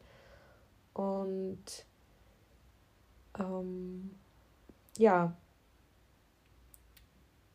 mit denen gab es dann immer wieder, also vor allem in der, in der Kindergartengruppe oder auch darüber hinaus, auch natürlich mal in der Grundschulgruppe, aber vor allem in der Kindergartengruppe hatten wir wirklich dann teilweise so Tische, also beziehungsweise unseren Basteltisch damals, wo wir wirklich einfach nur saßen, dann als Betreuerinnen auch und haben Kaffee getrunken. Also es klingt jetzt so, als wäre ich auch jemand, der nicht arbeitet, ist absolut nicht der Fall, aber ich habe natürlich auch Zeiten, wo die Kinder irgendwie für sich spielen können, wo ich mich mal hinsetzen kann. Und wir saßen dann da und haben Kaffee getrunken und haben über Gott und die Welt geredet und gelästert und äh, Gossip erzählt und wirklich Deep Talk erzählt und jeder hat irgendwie so Geschichten ähm, aus dem Leben ausgepackt oder von, von Personen, wo man sich gerade drüber aufgeregt hat und so. Und wir saßen da einfach als Betreuer und BetreuerInnen ähm, und haben so voll gewiped und das war mega, mega cool und äh, wir haben uns da voll wohl gefühlt irgendwie in, in, mit den anderen und mit den KollegInnen. Ja, das war einfach mega toll. Ähm, und ganz viel, ja, einfach ganz viele tolle private Stories gehört und sehr viel gelacht und sehr viel, ja, Glücksmomente gehabt in gewisser Weise. Und es ist immer schön, wenn man mit Leuten zusammenarbeitet, die es können, die Bock auf die Arbeit haben und wo du merkst, okay, du kannst der Person vertrauen und du musst nichts außenrum organisieren. Ich hatte viele Personen, die gearbeitet haben, aber die haben mir mehr Arbeit gemacht, als sie mir geholfen haben. Und als Gruppenleitung ist es einfach auch scheiße, wenn du halt ein schlechtes Team hast. Aber ich hatte im Sommer wirklich so eine gute Mischung aus sehr guten Teams und sehr schlechten Teams. Ähm, und dementsprechend war ich natürlich sehr dankbar für die Wochen, in denen es reibungslos funktioniert hat und wo es einfach, wo ich echt coole neue Leute kennengelernt habe und ja auch schön neue Freundschaften geschlossen habe. Und das war einfach sehr, sehr wundervoll. Was ich auch, was mir gerade auch noch einfällt, ähm, was auch sehr, sehr bald tatsächlich ist, ich darf eine Kuh taufen. Und zwar waren wir auf dem Bauernhof. Und da war eine schwangere Kuh. Und ich habe den Bauern gefragt, den ich schon kannte von letztem Jahr von der Ferienbetreuung, wie das dann wird und wann, ob man weiß, ob es ein Männchen oder ein Weibchen ist und wann, ähm, wer der Kuh den Namen gibt, die dann geboren wird oder dem weiß gerade nicht, wie die männliche Kuh heißt, wie das männliche Kälbchen heißt. Ähm, Stier? Ja, nein? Nein, nicht Stier. Bin mir gerade nicht sicher. Ups. Könnt ihr mir gerne schreiben, falls ihr gerade die Folge hört und wisst, wie ein männliches Kälbchen heißt. Dann könnt ihr mir das gerne schreiben. ähm, an sich, kurz nochmal so als Mittelding, äh, jederzeit mir Nachrichten schreiben per DM auf, den, auf dem Instagram-Account oder einfach die Leute, die mich persönlich kennen, natürlich auch per WhatsApp oder wie auch immer. Ähm, es freut mich sehr, sehr, sehr, Leute zu haben, die was zu meinen Folgen schreiben und mir da irgendwie Rückmeldung drüber geben. Das finde ich echt sehr cool immer und mich mit euch auszutauschen, was euch gefällt, was ihr gerne anhört, was ihr euch wünscht. Ist echt immer schön. Und genau. Auf jeden Fall habe ich den Bauern dann gefragt, ob ich ähm, ein ähm, wie das läuft mit dem Kälbchen und wie das getauft wird. Und dann hat er mir ein Datum gesagt, wann ich mich wieder melden soll, wann das Kälbchen dann ungefähr geboren wird. Und dann soll ich eine E-Mail schreiben, wo drin steht, dass ich ausgemacht hatte im Sommer, dass ich das Kälbchen taufen darf. Und dann vorbeikommen mit einem Kuchen. Und dann wird dieses Kälbchen getauft und ich darf den Namen aussuchen. Und das ist jetzt irgendwie dann nächste oder übernächste Woche, ich glaube 10. November, ist das. Und dann darf ich einfach, schreibe ich einfach eine Mail an diesen Bauernhof und darf dieses Kälbchen taufen. Komm dann da vorbei, fahre da hin und darf das Kälbchen taufen. Das ist so herrlich. Ich kann gar nicht sagen, wie sehr ich mich darauf freue. Das ist einfach richtig, richtig cool. Ähm, dann habe ich ein Kälbchen, das mir offiziell gehört und was aber in, im Bauernhof lebt. Das ist so, so schön. Ähm, ich halte euch auf dem Laufenden. Wahrscheinlich auf Instagram, falls da was dazu kommt oder wie es sich dazu ergeben wird. Vielleicht schreibe ich die E-Mail auch heute Abend noch an den Bauern. Ähm, und dann, ja, ich finde es mega cool einfach. Genau, ansonsten wollte ich noch speziell ganz kurz auf die Leute eingehen, die, ähm, wo es schwierig war, mit denen zusammenzuarbeiten. Es waren dann auch einfach so Leute, die haben kein Nein verstanden und die haben auch nicht verstanden, wenn man ihnen gesagt hat, okay, ich brauche dich jetzt für die und die Aufgabe, du musst das jetzt machen. Ja, mache ich gleich, mache ich später, gerade kein Bock, stress mal nicht so rum. Was ich mir anhören durfte, ich durfte mir Sätze anhören wie Linda, halt die Schnauze, du hast mir nichts zu sagen. Wo ich mir sagte, ich arbeite gerne auf Augenhöhe, aber ich muss als Gruppenleitung halt einfach auch manchmal durchgreifen, wenn ich merke, dass mein Team nicht so arbeitet, wie es arbeiten soll. Und wenn ich merke, dass mein Team mehr Probleme macht, als dass es irgendwie hilft, muss ich halt einfach auch mal was sagen. Ähm, und meine Chefinnen haben mich ja nicht irgendwie umsonst als Gruppenleitung eingeplant, weil sie wissen, dass es läuft, wenn ich, wenn ich Gruppenleitung bin. Ähm, und nicht, ja, sie sich da irgendwie, zumindest in so meiner Gruppe, keine Sorgen machen müssen, dass ich eigentlich auch ziemlich den Überblick über die anderen Gruppen meistens habe, um so halt irgendwie zumindest grob, wenn da was ist, helfen zu können. Wir hatten da auch einen Fall, dass die erste Gruppe immer gesagt hat, es läuft gut, es läuft gut, es läuft gut, wir brauchen keine Hilfe. Und dann kurz vor Ende dieser Ferienbetreuungswoche kam dann wirklich so, ja, unsere Kinder haben auf die Alarmanlage gedrückt und ähm, es läuft gar nicht gut und wir kommen gar nicht klar und wir haben volles Burnout alle und wir brauchen Hilfe. Und kannst du uns jemand schicken, wo ich mir sagte, meldet euch früher, meldet euch früher, ich kann nicht hell sehen, dass es nicht läuft. Und das war echt, äh, ja, nicht, nicht so sonderlich schön mitzuerleben. Und es ist immer wieder gut, wenn man Leute hat, die ein Nein verstehen und die mal auch das umsetzen können, von, das man, von dem man halt redet und nicht irgendwie eher gegen einen arbeiten als mit einem arbeiten. Und ähm, ja, deshalb bin ich froh immer, wenn ich ein gutes Team habe. Und nicht, ähm, ja, wenn das Team wirklich schlecht ist.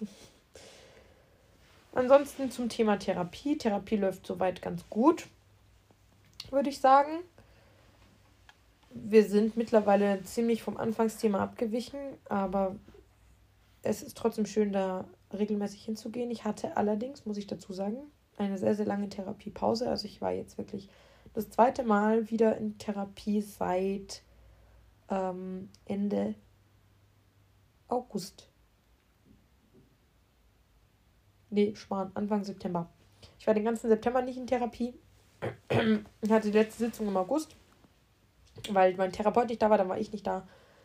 Und das waren schon heavy fünf Wochen, wo ich mir schon teilweise dachte, oh, okay, jetzt wird es interessant. jetzt weiß ich gerade nicht so ganz, wie ich mit der Situation umgehen soll, aber ja, ich kriege das irgendwie hin und ich habe es auch irgendwie hinbekommen. Und ähm, ja, deshalb, ich merke gerade, dass ich wahnsinnig viel M sage in dieser Folge, was ich sehr, sehr schlimm finde, weil das echt kein schönes Wort ist. Ich hoffe, ihr zählt nicht mit und schottet währenddessen. Aber ich versuche, es zu vermeiden. Die nächste Stunde, in, denen ich euch wahrscheinlich, in der ich euch wahrscheinlich noch zublaber. Ich bin mir gerade nicht sicher, wie, wie lang es wird und wie lange ich drüber reden werde über die einzelnen Dinge, aber ich denke mal, eineinhalb Stunden kriegen wir auf jeden Fall locker zusammen. Vielleicht sogar mehr. Genau. Auf jeden Fall, warum ich auch nicht in Therapie war, war unter anderem, weil ich alleine in den Urlaub gefahren bin. Nächstes Thema, großes Thema. Ähm, ich habe viele Nachrichten dazu bekommen, wo es darum ging, okay, wie hast du es geschafft, allein in Urlaub zu fahren? Wo warst du? Was hast du gemacht? Äh, Pro und Contra allein in Urlaub. Ich traue mich nicht allein in Urlaub zu fahren. Gib mir Tipps, wie ich das schaffen kann, mich zu überwinden und das zu machen. Wie, wo hast du die, die, das Selbstbewusstsein und die Power hergeholt, allein in Urlaub zu fahren? Wie kamst du da drauf und so weiter und so fort? Wie kam ich drauf, allein in Urlaub zu fahren? War der erste Punkt, dass meine Freundinnen aus meiner Gang und sämtliche Leute, die in Frage gekommen wären, um gemeinsam in Urlaub zu fahren, zu dem Zeitpunkt, wo ich in Urlaub fahren wollte, keine Zeit hatten und es einfach nicht ging. Also es, es hat sich kein Urlaub ergeben mit Freunden, obwohl ich wirklich darauf gehofft hatte, nachdem meine beste Freundin zum Surfen abgesagt hat. Und ich dachte mir einfach so, okay, nach diesen fünf Wochen Ferienbetreuung kann ich nicht jetzt sofort einfach nur mir meine Hausarbeiten schreiben und dann in die Uni gehen und ich habe keine Sekunde Freizeit gehabt. Ich hatte keine Sekunde Zeit für mich, ich hatte keine Sekunde Entspannung. Ich hatte einfach ja keine Me-Time so wirklich, weil ich nur am Hasseln und Arbeiten und Organisieren war. Natürlich ist die Ferienbetreuung wunderschön und natürlich macht mir das Spaß, aber es ist trotzdem Arbeit. Ob man es glaubt oder nicht, es ist Arbeit und es kann vor allem, wenn es fünf Wochen andauert, schon relativ heavy sein. Ähm, ja, deshalb habe ich gesagt, okay, ich muss irgendwie alleine in Urlaub fahren. Dann habe ich mit meinem Therapeuten darüber geredet und der hat auch mich sehr darin bestätigt und gesagt, ähm, es ist eine sehr, sehr gute Idee, alleine in Urlaub zu fahren. Ich kriege dieses M heute gerade irgendwie nicht raus. Ich weiß nicht, an was das liegt. Es ist echt schlimm. Ich versuche mich gerade im Kopf wirklich total zu fokussieren, nicht mehr M zu sagen. Und das ist gerade super schwer, weil es irgendwie nicht funktionieren will. Auf jeden Fall habe ich mit meinem Therapeuten darüber geredet, inwieweit es sinnvoll ist, allein in Urlaub zu fahren. Und er hat mich da total drin bestärkt und total gesagt, mach das auf jeden Fall, fahr allein in Urlaub, nimm dir die Me-Time, gib dir selber Challenges und komm als gestärkter, besserer Mensch aus diesem Urlaub zurück, als du vorher warst, sag ich mal so. Entschuldigung, ich, immer noch, ich bin immer noch ein bisschen erkältet und habe so noch semi Semi-Husten und Erkältungssymptome irgendwie. Das zieht sich schon wieder seit zwei, drei Wochen. Auf jeden Fall habe ich dann entschieden, dass ich erst war so ein bisschen die, die Idee, auf so ein, auf eine Berghütte zu fahren, auf ein Wellnesshotel im Berg oder ans Meer eventuell, aber irgendwie war nicht so ganz klar, wohin. Und dann hat sich so der Gardasee rauskristallisiert. Das war ein Vorschlag von meiner Mom, aber den fand ich eigentlich relativ schnell sehr, sehr geil weil ich wirklich das letzte Mal als kleines Kind am Gardasee war und Gardasee trotzdem irgendwo Italien beinhaltet. Alle, die mich kennen, wissen, dass ich sehr, sehr italophil bin und Italien schon so irgendwie als das zumindest das dritte Land sehen würde, wo ich mich sehr, sehr stark sehe. Klar, ich habe Verbindung zu Deutschland, ich habe sehr, sehr große Verbindung zu Frankreich, aber natürlich auch zu Italien, weil ich, ich kann Italienisch zumindest verstehen, tue ich alles und sprechen kann ich nicht perfekt, aber einigermaßen. Und ähm, da war es schon wieder. Ich sollte mich nicht darauf konzentrieren, das nicht zu sagen, weil das strengt mich nur zu sehr an. Also ich erzähle euch jetzt einfach weiter und dann müsst ihr damit leben, dass ich M sagen werde irgendwann. Auf jeden Fall habe ich dann mit meinem Therapeuten darüber geredet, dass ich zum Gardasee fahre und was er davon hält. Dann haben wir gemeinsam eine To-Do-Liste bzw. eine Challenge-Liste erarbeitet, die beinhaltet hat, dass ich einen Tag wandern gehe alleine, dass ich einen Tag alleine einen größeren Ausflug mache. Das hieß, dass ich mit dem Boot in eine andere Stadt fahre. In dem Fall war es Limone. Limone sul Garda. Und da meinen Tag verbringe. Dass ich mehrmals halt alleine essen gehe, beziehungsweise halt im, im Hotel natürlich alleine beim Essen bin. Und dass ich einfach verschiedene Challenges für mich mache, dass ich viele Bücher lese, möglichst viele. Angedacht waren drei bis vier. Ich habe zweieinhalb geschafft, worauf ich schon mega stolz war, weil das wirklich ja eine Entwicklung war, muss ich ehrlich sagen, die mich sehr erstaunt hat, weil ich das letzte Mal so viel gelesen habe, das ist Ewigkeiten her, dass ich das geschafft habe, das letzte Mal so viel zu lesen. Also es ist wirklich lang, lang, lang her. Und ja, dementsprechend war das irgendwie umso schöner, dass das funktioniert hat. Und die größte Challenge war, mein Handy, also meine Bildschirmzeit auf dem Handy auf maximale eineinhalb Stunden zu reduzieren. Das heißt, Fotos möglichst viele mit der Kamera. Man darf mit dem Handy fotografieren, das zählt dann auch nicht als Bildschirmzeit. Wenn man wirklich nur in der Foto-App bleibt und nichts anderes macht, also nicht auf Nachrichten antwortet oder sonstiges. Und ansonsten wirklich maximal eineinhalb Stunden. Bedeutet für mich maximal eineinhalb Stunden Instagram. Von Posts liken, anschauen, Stories anschauen und Sachen posten. Maximal eineinhalb Stunden, in denen ich Freunde schreiben konnte, in denen ich Sachen anschauen konnte, wie auch immer. Was ich auch krass fand, ich habe meine Kopfhörer oder sollte auch, war die auch, auch eine Aufgabe, meine Kopfhörer zu Hause zu lassen. Ich habe hier gerade irgendein Rauschen drin, das mich ein bisschen stört. Äh, meine Kopfhörer zu Hause zu lassen und mich nicht abzukapseln mit Musik. Ich habe nämlich mit meinem Therapeuten darüber geredet gehabt, dass ich in einer sehr krassen Phase war, in der ich wirklich nicht mehr aus dem Haus gehen konnte, wenn ich nicht Musik auf den Ohren hatte und volle Kanne irgendwie Techno oder was auch immer gepumpt habe oder einen Podcast gehört habe. Ich habe immer keine Geräusche von meiner Umgebung mehr wahrgenommen, sondern nur mehr, ja, mein, mein, mein ja, die Sachen, die ich auf, den, auf den Kopfhörern hatte. Und dann meinte er, okay, Frau Wittel, Sie lassen jetzt Ihre Kopfhörer zu Hause und Sie hören explizit nicht auf der Hinfahrt, nicht auf der Rückfahrt und in, im Urlaub keine Musik und keine Podcasts, kein nichts, sondern Sie fokussieren sich auf sich selber, aufs Lesen, auf Ihre Entwicklung, aufs Schreiben eventuell, wenn man Lust hat, Tagebuch zu schreiben und auf Ihre Umwelt. Und das war echt heavy. Das war richtig krass.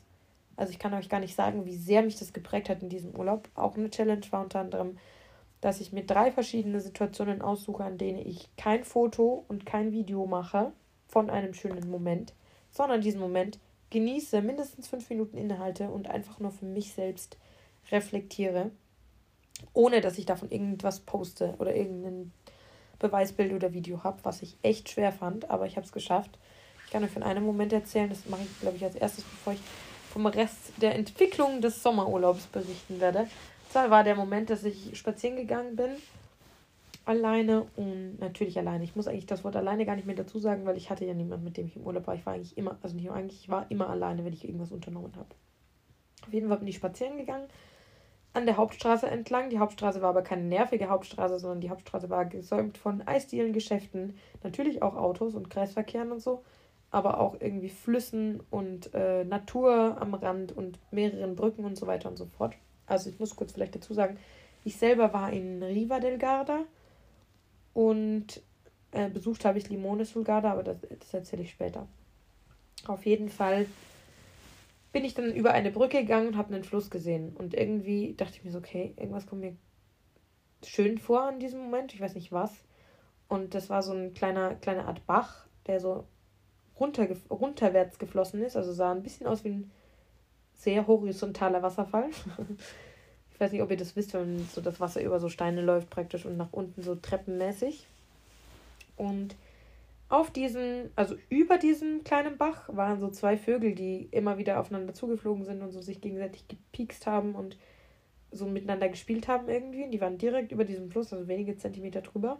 Und auf dem Fluss, auf einer Stelle, wo das Wasser immer über so einen Stein gelaufen ist, war ein Ball, also ein normaler Spielball. Also ich glaube für Babys, weil der war relativ klein. Und dieser Ball ist immer nach oben und nach unten gesprungen auf dieser kleine Art Welle, die da entstanden ist. Und dann war hinten noch so ein Baum, der über diesem Fluss hing und die Sonnenstrahlen sind durch diesen Baum auf diesen kleinen Fluss gefallen auf die Vögel, auf den Ball, der immer wieder hoch und runter gehüpft ist. Und ich stand da geschlagene zehn Minuten lang, während die Autos hinter mir waren, während dauernd Leute hinter mir vorbeigegangen sind, an diesem Brückending und habe diesen Fluss angeschaut und fand diesen Moment einfach so wunderschön. Ich kann es euch nicht beschreiben. Also ich habe mich gefühlt wie ein Kind, das so neue Dinge entdeckt. Links und rechts waren Blumen. Und ich habe diesen Vögel zugeschaut und den Ball, der immer wieder hoch und runter hüpft. Und das mag für viele so krass banal klingen, aber macht euch bewusst, dass das die Schönheit der Natur und die Schönheit der Momente ist. Weil wir sowas überhaupt nicht mehr wahrnehmen. Wir gehen da vorbei und sagen, okay, das ist ein Ball, schön, weiter geht's. Was ist, was ist das nächste Programm? Wo ist der nächste Punkt?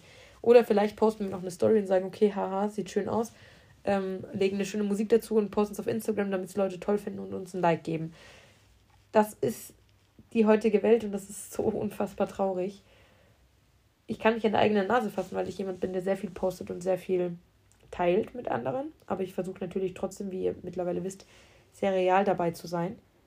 Und ähm, das, ich finde es gerade so furchtbar, dass immer dieses Rauschen mit drin ist im Mikro. Ich weiß nicht, an was das liegt gerade. Ich muss jetzt sowieso gleich eine neue Aufnahme starten, weil wir jetzt gleich die 60 Minuten erreicht haben. Auf jeden Fall ich, bin ich da gestanden und habe das angeschaut und es war so ultra toll einfach. So, ihr Lieben, ich bin wieder da. 60 Minuten sind um. Ich habe das zweite Segment gestartet. Für euch ist nichts passiert, weil ihr einfach keinen Cut gemerkt habt, weil das ja fließend aneinander kommt. Ich war gerade bei der Story mit dem Ball und wollte da einfach nochmal dazu sagen, dass wir bitte mehr versuchen sollten, die Momente um uns herum zu genießen. Es ist so heavy, wenn man sieht, dass Leute im Zug alle ihre eigenen Kopfhörer drin haben. Keiner nimmt die Person neben sich wahr, keiner nimmt wahr, was außen passiert, keiner nimmt irgendwas wahr. Jeder hat seine Kopfhörer, geht seinen Weg und ist voll in sich gekehrt und auf die Musik konzentriert und nimmt nichts aus der Umwelt wahr. Und ich merke auch immer wieder in der, wenn ich in der Ferienbetreuung arbeite, vor allem wenn ich mit den ganz Kleinen arbeite, die nehmen diese Welt so wunderschön wahr und so wie sie ist und wie sie einfach, man sollte so viel dankbarer sein. Ich habe auch im Urlaub ähm, ich erzähle den Urlaub gerade also in sehr intensiv, also sehr unterschiedlichen Reihenfolge, aber ich mache das jetzt einfach, weil das jetzt hier reinpasst. Ähm, beziehungsweise muss ich euch davor ganz kurz was zeigen. Ich habe gerade wieder mal an meinem Mikro rumgespielt. Ich wusste das zwar vorher schon, aber ich möchte euch nur ganz kurz zeigen, dass es eine wahnsinnig coole Funktion gibt.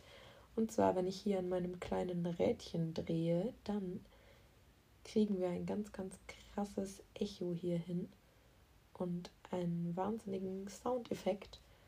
Einfach nur, weil ich an einem Rädchen gedreht habe, ist es mega, mega echomäßig jetzt. Und ich denke mal, dass ich das in Zukunft, ich schalte es wieder aus, Achtung, in Zukunft nutzen werde für meinen eventuellen Versuch mal ähm, ASMR zu machen. Weil so ASMR, so Sounds wie so, so Maus-Sounds zum Beispiel,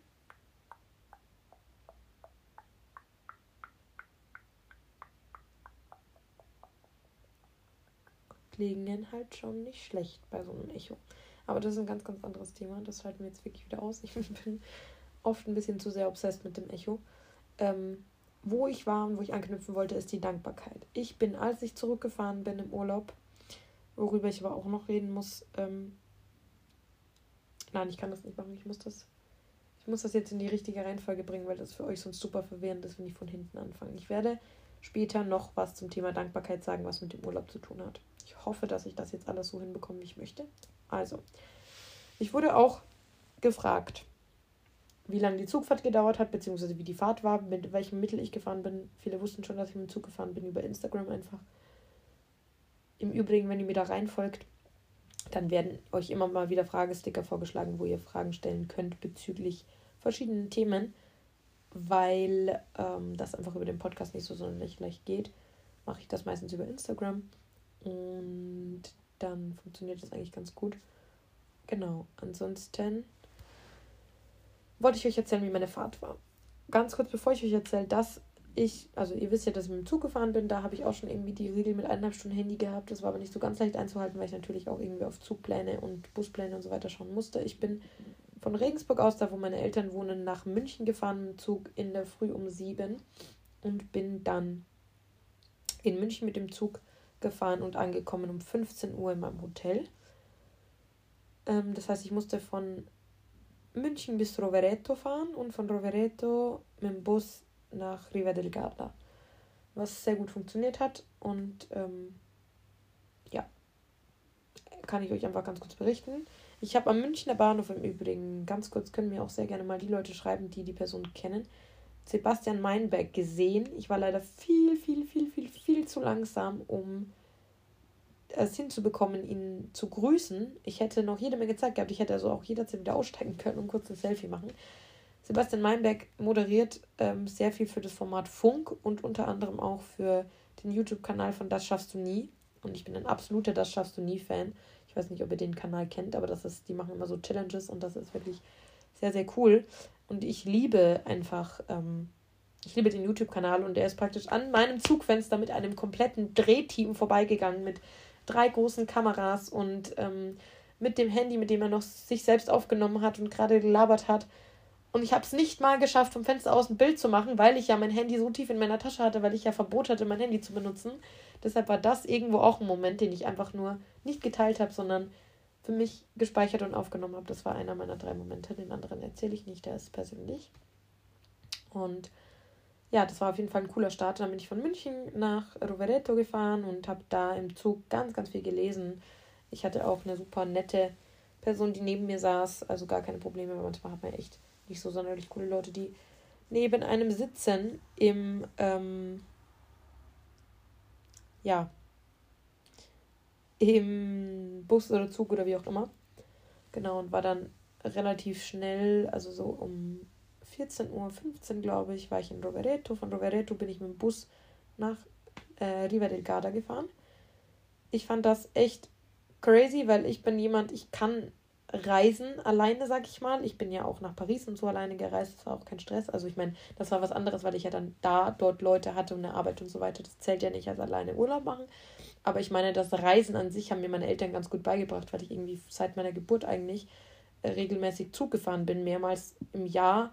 Äh, und einfach dieses Thema Umstiegezeiten, ähm, sich auskennen, Platzreservierung, Wagennummern, Wagenreihung, wo fährt mein Wagen ein, wie finde ich raus, wo mein Wagen steht, wenn der Zug einfährt, ähm, wie klappt es mit der Reservierung, wo, was sind die besten Hacks, um Gepäck unterzubringen, wie schaffe ich das, wenn ich schnell ähm, umsteigen muss, das noch hinzubekommen und so weiter und so fort, haben mir meine Eltern wahnsinnig gut beigebracht und darum habe ich da auch keine Angst vor und bin ein begnadeter Zugfahrer und kann das easy peasy.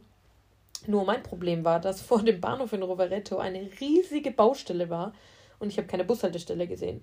Und ich war so, oh mein Gott, scheiße, was mache ich jetzt? Ähm, es hieß, dass die Bushaltestelle vom Bus, mit dem ich fahren muss, der in fünf Minuten geht, weil natürlich mein äh, er eh schon wieder Verspätung hatte. Deutsche Bahn, man kennt's. Ähm, dass der in fünf Minuten geht. Ich habe keine Ahnung, wo diese Bushaltestelle ist, weil alles ist voll Baustelle und ich komme da nicht durch. dann bin ich rein und habe auf Italienisch die Leute, die in der Riesenschlange gestanden haben, gefragt, ob ich bitte vor darf, um mit dem Herrn an der Informationstheke kurz zu reden. Habe ich da schnell vorgedrängelt und habe den gefragt, wo der Bus losfährt. Und der hat mir dann erklärt, dass ich irgendwie 500 Meter da jetzt an der Baustelle entlang äh, in die und die Richtung rennen muss, damit ich ihn irgendwie schaffe, weil diese Bushaltestelle natürlich verlegt wurde, weil da ja gerade die ganze Straße aufgerissen wird. Ich habe es tatsächlich geschafft, was daran lag, dass der Bus 10 Minuten zu spät gekommen ist. Hätte ich es pünktlich schaffen müssen, hätte ich es nicht geschafft, dann hätte ich über eine Stunde warten müssen. Ich hatte also wieder mega viel Glück. Dann saß ich in diesem Bus. Ähm, der Bus hat natürlich nie durchgesagt, an welcher Station er jetzt ist, sondern du musstest wissen, wo du aussteigen musst. Das heißt, ich habe auf Italienisch wieder mit dem Busfahrer geredet, ihm gesagt, wo ich aussteigen muss. Und er soll mir doch bitte Bescheid sagen. Hat er mir auch Bescheid gesagt. Und dann war mein einziges Problem, dass ich diese blöde Klappe von dem Bus, vom Reisebus, nicht ums Verrecken aufbekommen habe, wo mein Koffer drin war weil das ein mega komischer Verschluss war. Da gibt es irgendwie wohl eine spezielle Taktik, wie man da jetzt irgendwie ziehen, drücken, was auch immer muss, damit dieses Ding aufgeht. Ähm, aber der Rückfahrt habe ich es dann hinbekommen, Gott sei Dank. Aber der Busfahrer steigt ja nicht mit aus, sondern du musst praktisch aussteigen und dem irgendwie sagen, dass du deinen Koffer noch holst. Auf jeden Fall hatte die Tür zugemacht, ist losgefahren und ich hatte diese Klappe noch nicht offen. Dann bin ich hinterhergerannt, habe dran geklopft und habe ihm gesagt, ich kriege die Klappe nicht auf. Und dann ist Gott sei Dank ein junger, sehr freundlicher Mann am Gehsteig ähm, vorbeigegangen, weil ich alleine ausgestiegen bin. In meiner Station ist keiner mehr ausgestiegen. Und hat mir hat diese Klappe aufgemacht und ich konnte meinen Koffer rausholen. Sonst wäre das wirklich echt nicht so cool gewesen. Genau, und dann hatte ich nur mehr ein paar Minuten zu gehen und war dann in einem wunderschönen Vier-Sterne-Hotel, bei dem ich dann ganz witzigerweise gar kein Einzelzimmer hatte, sondern ein Dreibettzimmer bin ich auch gleich wieder runter zur Theke und war so, oh mein Gott, muss ich jetzt für drei Leute bezahlen? Ich bin in einem Dreibettzimmer, kann ich alle Betten nutzen oder was passiert hier, weil ich bin ja alleine da. Und dann hieß es nur so, ja, wir haben keine Einzelzimmer mehr. Aber wenn sie ein Dreibettzimmer ähm, zugelost bekommen haben, dann nutzen sie dieses Dreibettzimmer nach allen Belängen, die sie brauchen. Sie zahlen trotzdem nur den Preis für eine Person. Ich dachte mir so, okay, mega geil. Dann habe ich natürlich mein das zweite Bett, das ich hatte, noch also Doppelbett habe ich geschlafen, das zweite Bett habe ich einfach mit Sachen belegt, die ich irgendwie hatte, die rumgelegen sind und so. Und ich habe mich mega wohl gefühlt in meinem Zimmer, war mega cool. Ich hatte einen schönen Ausblick auf die Berge und es war echt richtig, richtig toll und cool. Ähm, ja, und ich hatte eine Halbpension, das heißt Frühstück und Abendessen. Und an dem Tag bin ich dann auch schon auch gleich zum Abendessen gegangen. Das war natürlich auch irgendwie so ein Schritt, wo man sich denkt, okay, ich bin es voll gewohnt, immer mit irgendwie Freunden oder Mama, Papa irgendwie von Anfang an in schönen Hotels gewesen, seit ich klein bin und immer, ich, also Essen in Italien war für mich nie ein Problem, auch weil ich ja die Sprache kann. Und ich war es halt immer gewohnt, halt mit meinen Eltern gemeinsam irgendwie dann zum Essen zu gehen. Das war sowieso der zweite Urlaub erst für mich, den ich ohne Eltern gemacht habe. Und ähm, dann bin ich da angekommen. Und ihr müsst wissen, ich bin eine Person, ich brezel mich gerne auf. Ich will mich wohl in meiner Haut fühlen, ich brezel mich gerne auf, ich ziehe mich gerne schick an. Das heißt, ich war natürlich auffällig schick angezogen. Ich bin in der Nicht-Hauptsaison gefahren, dementsprechend kann man sich vorstellen, was das Klientel in diesem Hotel war. Vor allem RentnerInnen. ähm, und ein, zwei Familien mit Baby oder Pärchen in einem jungen Alter, aber hauptsächlich wirklich ältere Menschen. Der Portier von diesem Restaurant hat mich dann einem Tisch zugewiesen, wo zwei Personen gesessen sind und mich gefragt, wo meine zweite Person ist. Und dann meinte ich, ich bin ganz alleine da. Und er war so, ist so aus allen Wolken gefallen. Wie? Ähm, junge Dame, Sie sind ganz alleine da. Das ist doch, das kann doch gar nicht sein. Haben Sie denn keinen Freund oder so mitgebracht? Und ich meinte so, nein, ich bin ganz alleine da. Dann meinte er, okay, ähm, ich soll jetzt diesen einen Abend an dem Tisch sitzen und am nächsten Tag wird er mir einen neuen Tisch zuweisen, wo ich hin kann und wo ich dann sitzen werde. Das Essen war wahnsinnig gut. Ich liebe ja italienisches Essen oder grundsätzlich gutes Essen an sich. Und dieses Essen war wahnsinnig gut.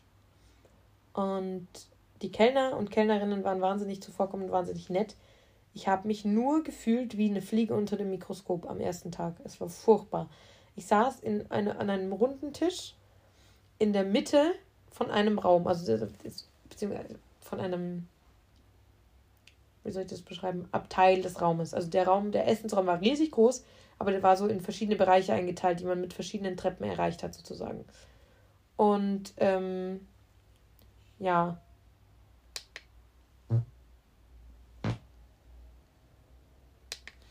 Entschuldigung, ich musste gerade husten, deshalb habe ich das Mikro ausgestellt, sonst bekommt ihr den ganzen Hustenanfall hier mit. Ähm, genau. Was ich sagen wollte, ich ähm, saß praktisch in diesem Abteildingens drin, und zwar in der Mitte. Und um mich rum waren lauter RentnerInnen oder so Oma-Opa-Paare mehr oder weniger. Viele davon waren deutsch, wussten nicht, ob ich Italienisch bin oder nicht, weil ich Italienisch mit den Kellnern geredet habe. Konnten mich absolut nicht zuordnen, haben nur gesehen, dass ich so eine übelst aufgebrezelte junge Frau bin, gerade dass ich keine hohen Schuhe anhatte. Ich war halt irgendwie immer mega hübsch angezogen zum Abendessen, weil ich das einfach wichtig finde oder schön finde, mich schön anzuziehen, wenn ich schön ordentlich essen gehe in einem Vier-Sterne-Hotel. Also das haben mir auch meine Eltern beigebracht und das ist irgendwie so ein Ding, dass ich kann nicht da irgendwie mit Jogginghose auftauchen. Es gibt ja Leute, die da einfach mit Jogginghose hingehen kann ich nicht, sondern ich muss echt hübsch angezogen sein und ich habe mich echt sehr, sehr angestrengt. Ähm, ja.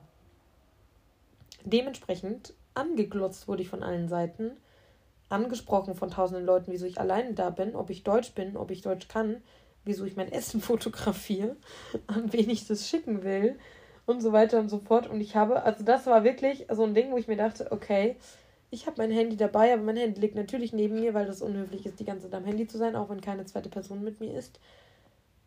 Ich hatte niemand, mit dem ich reden kann. Ich saß da alleine und habe mich nur auf mein Essen konzentriert. Das ist auch einer der Punkte, die ich im Urlaub gelernt habe, weil das so intensiv war, mich auf mein Essen zu konzentrieren und ganz neues Geschmackserlebnis und ganz neues Gefühl von Essen, wenn man wirklich ähm, wie soll ich das beschreiben, wenn man einfach bewusster ist, bewusst und intuitiv ist, im Buffet aussucht, was man essen möchte und nicht einfach ein festgesetztes Gericht. Ich hatte ja immer Vorspeise, erster Gang, zweiter Gang, Nachspeise. Das Essen war wirklich herrlich, aber ich habe so bewusst gegessen in diesem Urlaub, das ist so ein Punkt, der mich wirklich gestärkt hat und der wirklich einfach echt echt cool war. Im Übrigen, wenn wir jetzt schon 14 Minuten haben, dann schaffen wir locker zwei Stunden, weil meine Liste ist noch nicht mal halb abgearbeitet. Also alle Podcast-Fans vom Pustekuchen-Podcast, here you go. Das wird, glaube ich, eine der längsten Folgen, die wir jemals hatten, mit Abstand. Ähm, genau, auf jeden Fall, ja, war es mega schön. Ich erzähle einfach gleich mal grundsätzlich vom Essen und von den ganzen Sachen weiter. Wurde dann am nächsten Tag, also ich war jeden Tag immer hübsch angezogen und wurde jeden Tag irgendwie begutachtet von allen möglichen Leuten, weil ich die einzige Person war, die alleine war. Wurde dann an einen neuen Platz gesetzt und saß dann bei Engländern, und zwar einem englischen Pärchen. Ähm, beziehungsweise erst bei anderen Engländern, die dann abgereist sind, dann einem englischen älteren Pärchen. die super lieb waren. Also das war wirklich wahnsinnig goldig. Es waren so englische Opa-Oma, also beziehungsweise sogar irisch, glaube ich.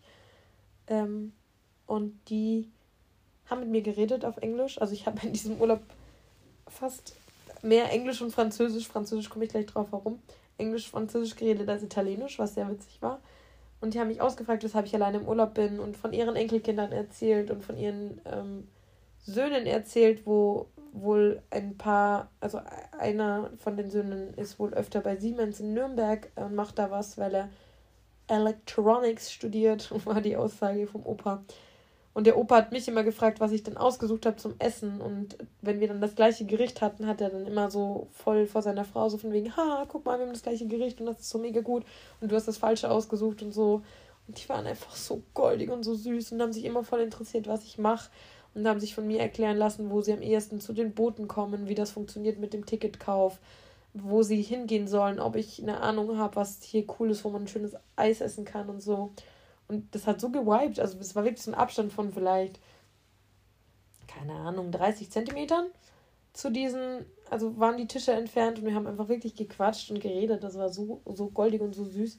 Und wenn die noch nicht da waren oder später oder früher gekommen sind als ich, haben wir uns auch immer super begrüßt und dann schönen Abend gewünscht und so. Und das hat mich echt beim Frühstück und beim Abendessen immer sehr, sehr aufgeheitert. Und dann wollten sie wissen, was ich an dem Tag gemacht habe. Dann habe ich erzählt von meinen Wanderungen oder beziehungsweise von der Wanderung, nicht von meinen Wanderungen. Ähm, und dass ich in Limone war und was ich sonst noch gemacht habe und schwimmen und bla bla bla. Und sie haben so aufmerksam zugehört und das hat sie so interessiert und das war so ultra goldig. Die Oma hat mich ja natürlich auch ausgefragt, ob ich einen Freund habe und hatte ich zu dem Zeitpunkt nicht oder habe ich zu dem habe ich nicht, sagen wir es mal so. Ähm, und also habe ich natürlich gesagt, nein, habe ich nicht. War ja auch die Wahrheit. Und dann hatte ich einen Kellner, das war der Hauptkellner von diesem ganzen Re Hotelrestaurant. Also der Kellnerchef und das war mein Kellner, also der war für meinen Tisch zuständig. Der wusste nur von seinem Vorgesetzten, dass ich Deutsch bin, hat also versucht, Deutsch mit mir zu reden. Dann habe ich ihm auf Italienisch geantwortet. Dann hat er mich gefragt, ob ich Italienisch kann. Dann habe ich ihm auf Italienisch erklärt, dass ich einigermaßen Italienisch kann, aber dass ich besser Französisch kann als Italienisch. Verstehen tue ich alles, also er kann mir sehr gerne Sachen auf Italienisch erklären, aber ähm, ich werde in einem gebrochenen Italienisch antworten, weil meine Übung fürs Italienisch sprechen nicht so groß ist wie meine Übung für Französisch nachdem ich ihm das auf Italienisch erklärt hatte, hat er einfach eiskalt angefangen, mit mir Französisch zu reden, weil er französische Eltern hat. Also eine französische Mama, beziehungsweise einen italienischen Papa und eine französische Mama.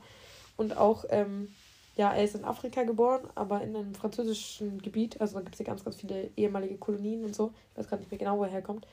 Ähm, auf jeden Fall wird er Ita äh, Französisch gesprochen, wo er herkommt und ist praktisch mit dem Französischen aufgewachsen, nach Italien gezogen und ähm, kann natürlich Französisch. Dementsprechend hat er dann immer eine Mischung aus Französisch und Italienisch mit mir geredet und das war so ultra lieb und süß.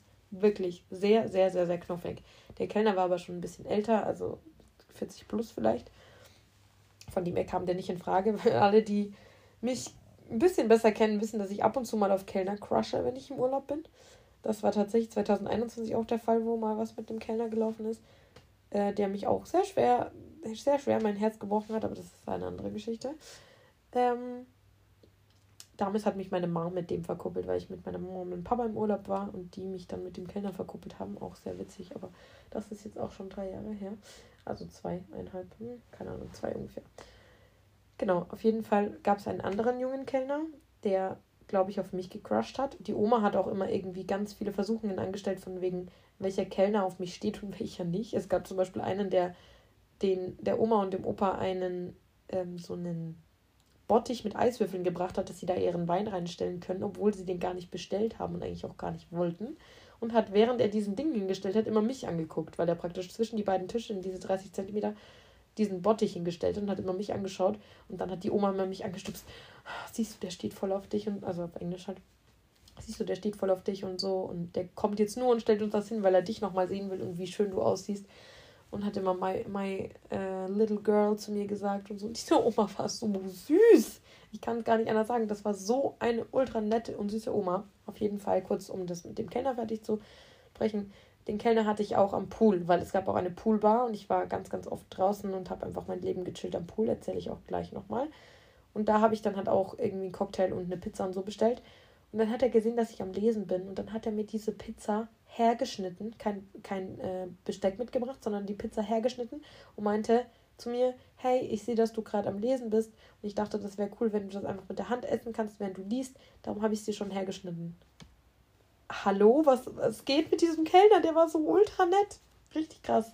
Auf jeden Fall war mir dann relativ schnell klar, dass dieser Kellner natürlich Trinkgeld von mir bekommt, wenn ich abreise oder bevor ich abreise. Ähm, Im Übrigen ähm, musste man bei dem Essensbestellen immer seine Karte hergeben, also die Hotelkarte. Wenn man, also Getränke war nicht inkludiert im, im, ähm, in der Halbpension und die Poolsachen und so weiter waren auch nicht integriert, also Cocktail und so Zeug und Snacks. Dementsprechend hat man immer die Zimmerkarte hergegeben, es wurde gescannt und dann wurde da praktisch der Betrag als Rechnung mit draufgepackt, dass man das am Ende gezahlt hat, wenn man abgereist ist. Und dann am letzten Tag hat er mir meine Nachspeise hingestellt und ich habe mich bedankt und auf, also in die Hand, in der er es hingestellt hat, habe ich praktisch Geld reingesteckt. Weil man ja immer so Trinkgeldsachen und so Geld hergeben im Restaurant und im Hotel habe ich auch von meinem Dad gelernt. Ähm, hier Props an meine Eltern, die diesen Podcast nie hören werden, weil sie immer nicht wissen, wo es den gibt, obwohl sie ihn eigentlich dauernd anhören wollen. Ähm, also ich bin, gehe schwer davon aus, dass diese Stelle nicht an die Ohren meiner Eltern kommt, aber trotzdem danke an euch, dass ihr mir das alles gelernt habt und überhaupt, ich habe euch ganz doll lieb. Ähm, war gerade unnötig, weil sie hören es, wie gesagt, eh nicht. Auf jeden Fall hat mir mein Papa das auch schon immer gezeigt und gelernt, wenn man Trinkgeld gibt, dass man das unauffällig macht, weil das in der Gesellschaft immer noch nicht so ist, dass man offiziell, sorry, dass ich gerade ans Mikro gekommen bin, dass man offiziell eine größere Summe Geld, vor allem wenn es Trinkgeld für eine längere Zeit ist, einfach offen gibt. Also habe ich praktisch in die Hand, in der er meine Nachspeise abgestellt hat, den Geldschein reingesteckt. Ähm, und diese englische Oma neben mir hat das gesehen und hat durch den ganzen Essenssaal geschrien. Also geschrien ist übertrieben, aber in einem wirklich lauten Ton gesagt, Oh my God, I saw it. She hold his hand. Also so von wegen, sie hat seine Hand gehalten, ich habe es genau gesehen. Und ich bin so rot angelaufen. Ich dachte mir so, mein Gott, bitte nicht. Dann hat sich der Kellner, der sich für mich interessiert hat, der Junge, der immer so da war und immer so geguckt hat, wie es mir geht und so, der auch ab und zu mich bedient hat, so voll umgedreht und war ihm so unangenehm, dass ich praktisch mit dem anderen Kellner am Anbanteln bin, obwohl ich das gar nicht gemacht habe, weil ich dem ja nur Trinkgeld gegeben habe, der mein Vater hätte sein können vom Alter her, wenn er mich jung bekommen hätte und wir uns einfach gut verstanden haben und er einfach nett zu mir war, aber ich habe ja, ich stand ja nicht annähernd auf den. Und diese Oma hat das so kommuniziert von wegen, oh mein Gott, ich habe das genau gesehen. Alle haben sich umgedreht. Ich war sowieso schon, schon Center of Attention, weil ich irgendwie alleine da war und schick angezogen und aufgefallen bin mit den Sachen, die ich anhatte und die ich gemacht habe. Und keine Ahnung, ich bin einfach aufgefallen. Ich liebe es an sich, Center of Attention zu sein, aber in dem Moment dachte ich mir so, scheiße, bitte sei doch einfach leise. Sag doch einfach nicht, dass ich dem Geld gegeben habe, beziehungsweise dass ich seine Hand gehalten habe. Und sie hat es, glaube ich, auch gar nicht gecheckt. Ich habe ihr dann auch gesagt, ich habe ihm Trinkgeld gegeben. Dann war schon so, ja, okay. Aber sie dachte, dass ich volle Kanne mit dem am Anbandeln bin. Und das war wirklich so, so unangenehm. Ich glaube nicht, wie unangenehm mir das war. Okay, also das zum Thema Essen. Ich habe auf jeden Fall sehr intuitiv und gut gegessen. Es gab wahnsinnig wunderbare, leckere Gerichte. Und wie gesagt, mein Kellner war mega. Und das war echt toll. Was habe ich sonst in diesem Urlaub noch gemacht? Ich habe ganz, ganz viel Wellness gemacht. Ich habe bin mega viel geschwommen im Pool. Einmal im Gardasee. Dann ist mir aufgefallen, dass es so, so kalt ist, dass ich das nicht mehr packe. Dann bin ich seitdem nur mehr im Pool gewesen. Innen und außen im Hotel gab es einen Pool. Ich war mehrmals in der Sauna, zum ersten Mal in meinem Leben in der Sauna und es war super toll. Ich habe mir wirklich zwei Tage intensiv gegönnt, wo ich nur gewellnest habe. Und sonst war ich eigentlich jeden Tag nachmittags am Pool. Ich bin teilweise den ganzen Tag da einfach gechillt, habe da gechillt und bin geschwommen. Ich bin ein Mensch, ich liebe Schwimmen und ich liebe Wasser, aber ich bin nicht gut. Also ich will nicht sagen, dass ich ganz schlecht schwimme. Ich könnte mich, glaube ich, schon in gewisser Weise retten, aber trotzdem ist es halt dieses typische Brustschwimmen. Ich kann nicht mehr kraulen. Also ich habe mal Krauen gelernt in ähm, der Grundschule, aber ich kann das nicht mehr. Und ich bin nicht sicher im Wasser, sagen wir es mal so. Also wenn jetzt irgendwas passieren würde, würde ich wahrscheinlich untergehen. Also ich kann schon, ich kann schwimmen, das klingt jetzt so, als könnte ich gar nicht schwimmen. Ich kann schon schwimmen, aber ich bin kein richtig guter Schwimmer. Also es gibt ja viele junge Leute, auch die Rettungsschwimmer haben oder so, die wirklich richtig schnell und gut schwimmen können, kann ich nicht. Und genauso wenig kann ich gut tauchen. Weil ich einfach irgendwo in gewisser Weise immer ein bisschen Respekt und Angst vom Wasser hatte, als ich Kind war und es irgendwie nie so ganz weggegangen ist. Und dann habe ich mir im Urlaub auch wirklich die Challenge gestellt zu tauchen und war im unteren Pool Der war so ungefähr 10 Meter lang. Und bin dann, als ich da alleine drin war, habe ich immer versucht, von der einen zur anderen Seite zu tauchen. Und ich habe so viel Mindset-Arbeit geleistet, indem ich mir gesagt habe, okay, das sind 10 Meter, Linda, du schaffst das, du kriegst das hin, du brauchst keine Angst haben vor diesem Ding jetzt. Und obwohl dir jeder immer einredet, du kannst nicht tauchen und du kannst nicht schwimmen und so, ich habe das von so vielen Freunden, haben sich schon über mich lustig gemacht, ähm, wenn ich da irgendwie prustend an die Oberfläche gekommen bin, wenn ich irgendwie nicht so gut tauchen konnte oder nicht so weit oder einfach kein Köpfler kann zum Beispiel und so. Und das sind wirklich Dinge, die mir auch unangenehm sind. Ähm, aber in dem Moment dachte ich mir, okay, es schaut jetzt keiner zu und du schaffst das. Wenn du es nicht schaffst, ist nichts passiert. Du schaffst es jetzt, diese 10 Meter zu tauchen. Und ich habe es wirklich, glaube ich, zehnmal geschafft, diese 10 Meter zu tauchen. Und ich war so unfassbar stolz auf mich und auch an sich, dass ich wirklich durchgezogen habe und eine halbe Stunde ungefähr, 20 Minuten bis halbe Stunde wirklich durchgeschwommen bin im Pool immer. Das war wirklich cool. Und zwischendrin, wenn ich mich, wenn äh, zwischen den einzelnen Schwimmgängen habe ich dann gelesen und wirklich den ganzen Tag gelesen. Dann bin ich abends zum Essen gegangen, gut gefrühstückt in der Früh und so, obwohl ich eigentlich überhaupt kein Frühstücksmensch bin. Also ich stehe immer so spät auf, dass Frühstück mehr oder weniger schon wegfällt bei mir. Ähm, aber ich habe im Urlaub wirklich gefrühstückt. Das war so schön. Das war so unfassbar schön. Ihr glaubt mir das nicht. Und ähm, ja, einfach herrlich. Ich kann es nicht anders beschreiben. Dann bin ich auch einmal zum Wandern gegangen und bin einen hohen Berg allein hoch. Das war auch irgendwie eine Challenge und ich habe das in sehr, sehr krasser Zeit geschafft, obwohl ich eigentlich von mir immer sagen kann, dass meine Cardio oder meine, meine Ausdauer, sag ich mal, nicht da ist. Also auch Fahrradfahren und so geht nicht. Apropos Fahrradfahren, mein Fahrrad wurde geklaut. Ich habe mittlerweile ein neues Fahrrad von meinem Dad, äh, das Fahrrad bekommen war auch schon bei der Polizei und habe das angezeigt und alles ist auch schon länger her. Aber mein Fahrrad wurde geklaut in Erlangen. Das erste Mal seit zwei Jahren. Obwohl das wohl so gang und gäbe ist, dass in Erlangen Fahrräder geklaut werden. Ähm, das hätte ich jetzt auch vergessen zu erzählen. Von dem her ist das jetzt auch egal. Aber das kurz als Zwischeneinschub. Auf jeden Fall Fahrradfahren kann ich ja auch nicht. Also kann ich schon. wie beim Schwimmen kann ich schon. Aber ich mag es nicht. Ich hasse Fahrradfahren, weil einfach ich die Ausdauer nicht habe. Ich bin danach komplett verschwitzt und ich finde es einfach eklig und anstrengend und ill. Ich bin kein Fahrradfahrmensch. Werde ich aber in nächster Zeit mehr und öfter machen müssen. Werde ich euch auch gleich erzählen, warum. Ha, oh mein Gott. Ich freue mich so. Ähm, das kommt aber ganz am Ende der Folge. Da müsst ihr jetzt noch ein bisschen länger drauf warten. Auf jeden Fall war es dann so, dass ich, ähm, wo war ich? Alleine diesen Berg hoch bin. Und es stand schon da, dass es schon zweieinhalb Stunden ungefähr dauern soll. Und ich habe einfach in eineinhalb Stunden bin ich hoch und runter und habe mega geile Bilder gemacht. Das war auch so ein Punkt am Urlaub. Es war mir irgendwann egal. Ich habe in Limone Bilder gemacht. Ich habe im Pool Videos aufgenommen. Ich habe ähm, auf diesem Berg Bilder gemacht. Ich habe mein Stativ dabei gehabt. Ich habe mir ein neues Stativ gekauft. Ich habe mein Stativ dabei gehabt. Ich hatte so einen Selbstauslöser-Knopf dabei. Und ich habe einfach richtig geile Bilder gemacht und hatte voll Spaß dran. Und ich habe es geliebt. Und es war mir so egal, ob da Leute sind oder nicht. Ich habe da einfach durchgezogen und ich bin so froh drum, weil das mir einfach so ein gutes Gefühl auch gegeben hat. Ich fand es mega geil. Ähm, ja, auf jeden Fall den Berg bin ich hoch und in der Rekordzeit hoch und runter, obwohl ich gar nicht irgendwie mich sonderlich beeilt habe, sondern ich das einfach machen wollte. Und diese Wanderung hat mir auch gezeigt, dass ich einfach viel mehr drauf habe und viel mehr kann, als ich mir zutraue, was auch so, so schön war. Und dann bin ich am anderen Tag mit dem Boot nach Limone gefahren. Hat ungefähr so eine Dreiviertelstunde gedauert von Riva aus und war dann den ganzen Tag in Limone und habe Videos gemacht und Bilder, bin rumgeschlendert, habe mich am Strand auf so eine Marmorbank hingelegt und habe eine Stunde Mittagsschlaf gemacht, bin ganz viel barfuß gelaufen, habe Eis gegessen, habe Sandwiches gegessen, Pizza gegessen, ganz viel Zitronenlimonade getrunken, weil in Limone ist ja alles gelb, voller Zitronen und es ist eine so wunderschöne kleine Stadt. Ich habe ganz viel fotografiert mit meiner Kamera. Ich war im Zitronenmuseum und ich habe einfach den Tag so genossen. Auf der Hin- und Rückfahrt vom Boot habe ich gelesen und ich weiß nicht, ich kann es nicht beschreiben. Ich war einfach wahnsinnig glücklich in dem Moment und habe mich einfach super frei gefühlt und es war so toll, alleine bewusst Dinge wahrzunehmen und bewusst ähm, in sich zu gehen und keine Musik zu haben und nicht mit Leuten zu schreiben, sondern wirklich zu fotografieren, zu filmen, gutes Essen zu haben, Sonne zu genießen. Ich hatte auch meine gelbe Hose an, was super zu den Zitronen gepasst hat. Und ich war einfach, ich war einfach happy. Ich war einfach wahnsinnig happy. Ich muss auch gerade voll strahlen, wenn ich das erzähle, weil mir das so gut getan hat. Genau, also das habe ich auf jeden Fall noch gemacht. Ähm, ja. Dann an sich, was gibt es für Vor- und Nachteile vom Urlaub alleine? Also der Vorteil ist auf jeden Fall, du wirst gezwungen, dich mit dir selbst zu beschäftigen.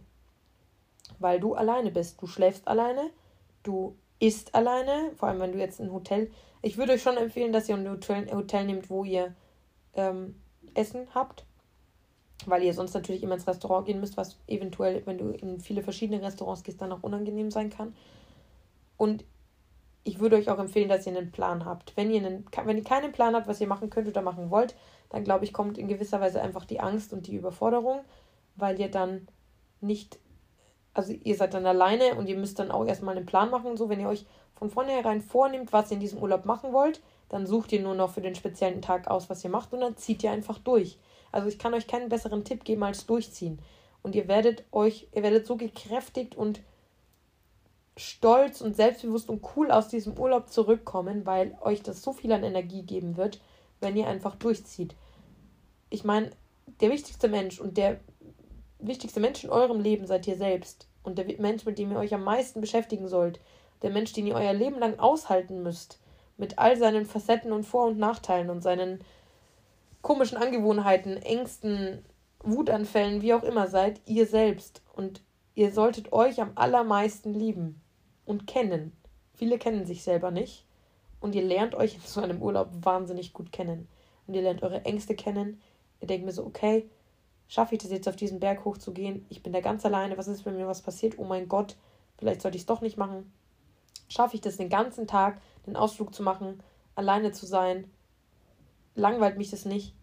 Es wird euch nicht langweilen. Ihr könnt so unfassbar tolle Erlebnisse alleine erleben. Und wenn ihr Zeit mit euch selber verbringt, wird euch das wirklich, wirklich gut tun. Das kann ich euch, das schwöre ich euch. Vielleicht am Anfang ist es komisch, aber wenn ihr euch, sobald ihr euch darauf einlasst und euch den Momenten und den Dingen widmet, die euch wichtig sind, und ihr werdet da auch rauskristallisieren können, was euch wichtig ist, dann wird euch das wahnsinnig gut tun und sehr, sehr, sehr, sehr, sehr, sehr, sehr, sehr, sehr viel bringen. Ich weiß nicht, wie oft ich gerade sehr gesagt habe, aber stimmt auf jeden Fall. Ähm, was ich auch noch nicht erzählt habe, ich hatte auch keinen Laptop und so dabei, weil ich wirklich gesagt habe, für den Moment, ich habe Urlaub. Ich habe meine E-Mails nicht beantwortet, ich habe Nachrichten nicht beantwortet, ich habe allen Menschen gesagt, ich habe Urlaub, ich bin offline, ich bin nur eineinhalb Stunden am Handy, ich werde nur ein, zwei Nachrichten verschicken, dann werde ich mein Handy wieder ausschalten und Zeit für mich genießen. Ich habe mein Handy dabei für den Notfall, aber sonst benutze ich es nicht. Und dieser Handy-Detox hat mir so wahnsinnig gut getan, das glaubt ihr überhaupt nicht. Auf jeden Fall, das sind auf jeden Fall die Vorteile vom Urlaub ähm, alleine. Ihr seid auch auf niemanden angewiesen. Wenn ihr mit einer großen Freundesgruppe unterwegs seid, müsst ihr euch immer abstimmen, was ihr machen wollt. Dann will der eine das, der andere will das, der andere will das. Allein beim Restaurant kann es schon scheitern, dass es nicht funktioniert. Weil alle irgendwie andere Essgewohnheiten haben. Ihr müsst euch von der Uhrzeit, von der Schlafenszeit aneinander anpassen. Ihr müsst euch vom Ort, wo ihr hinfahrt, aneinander anpassen. Ihr müsst euch von den Aktivitäten aneinander anpassen.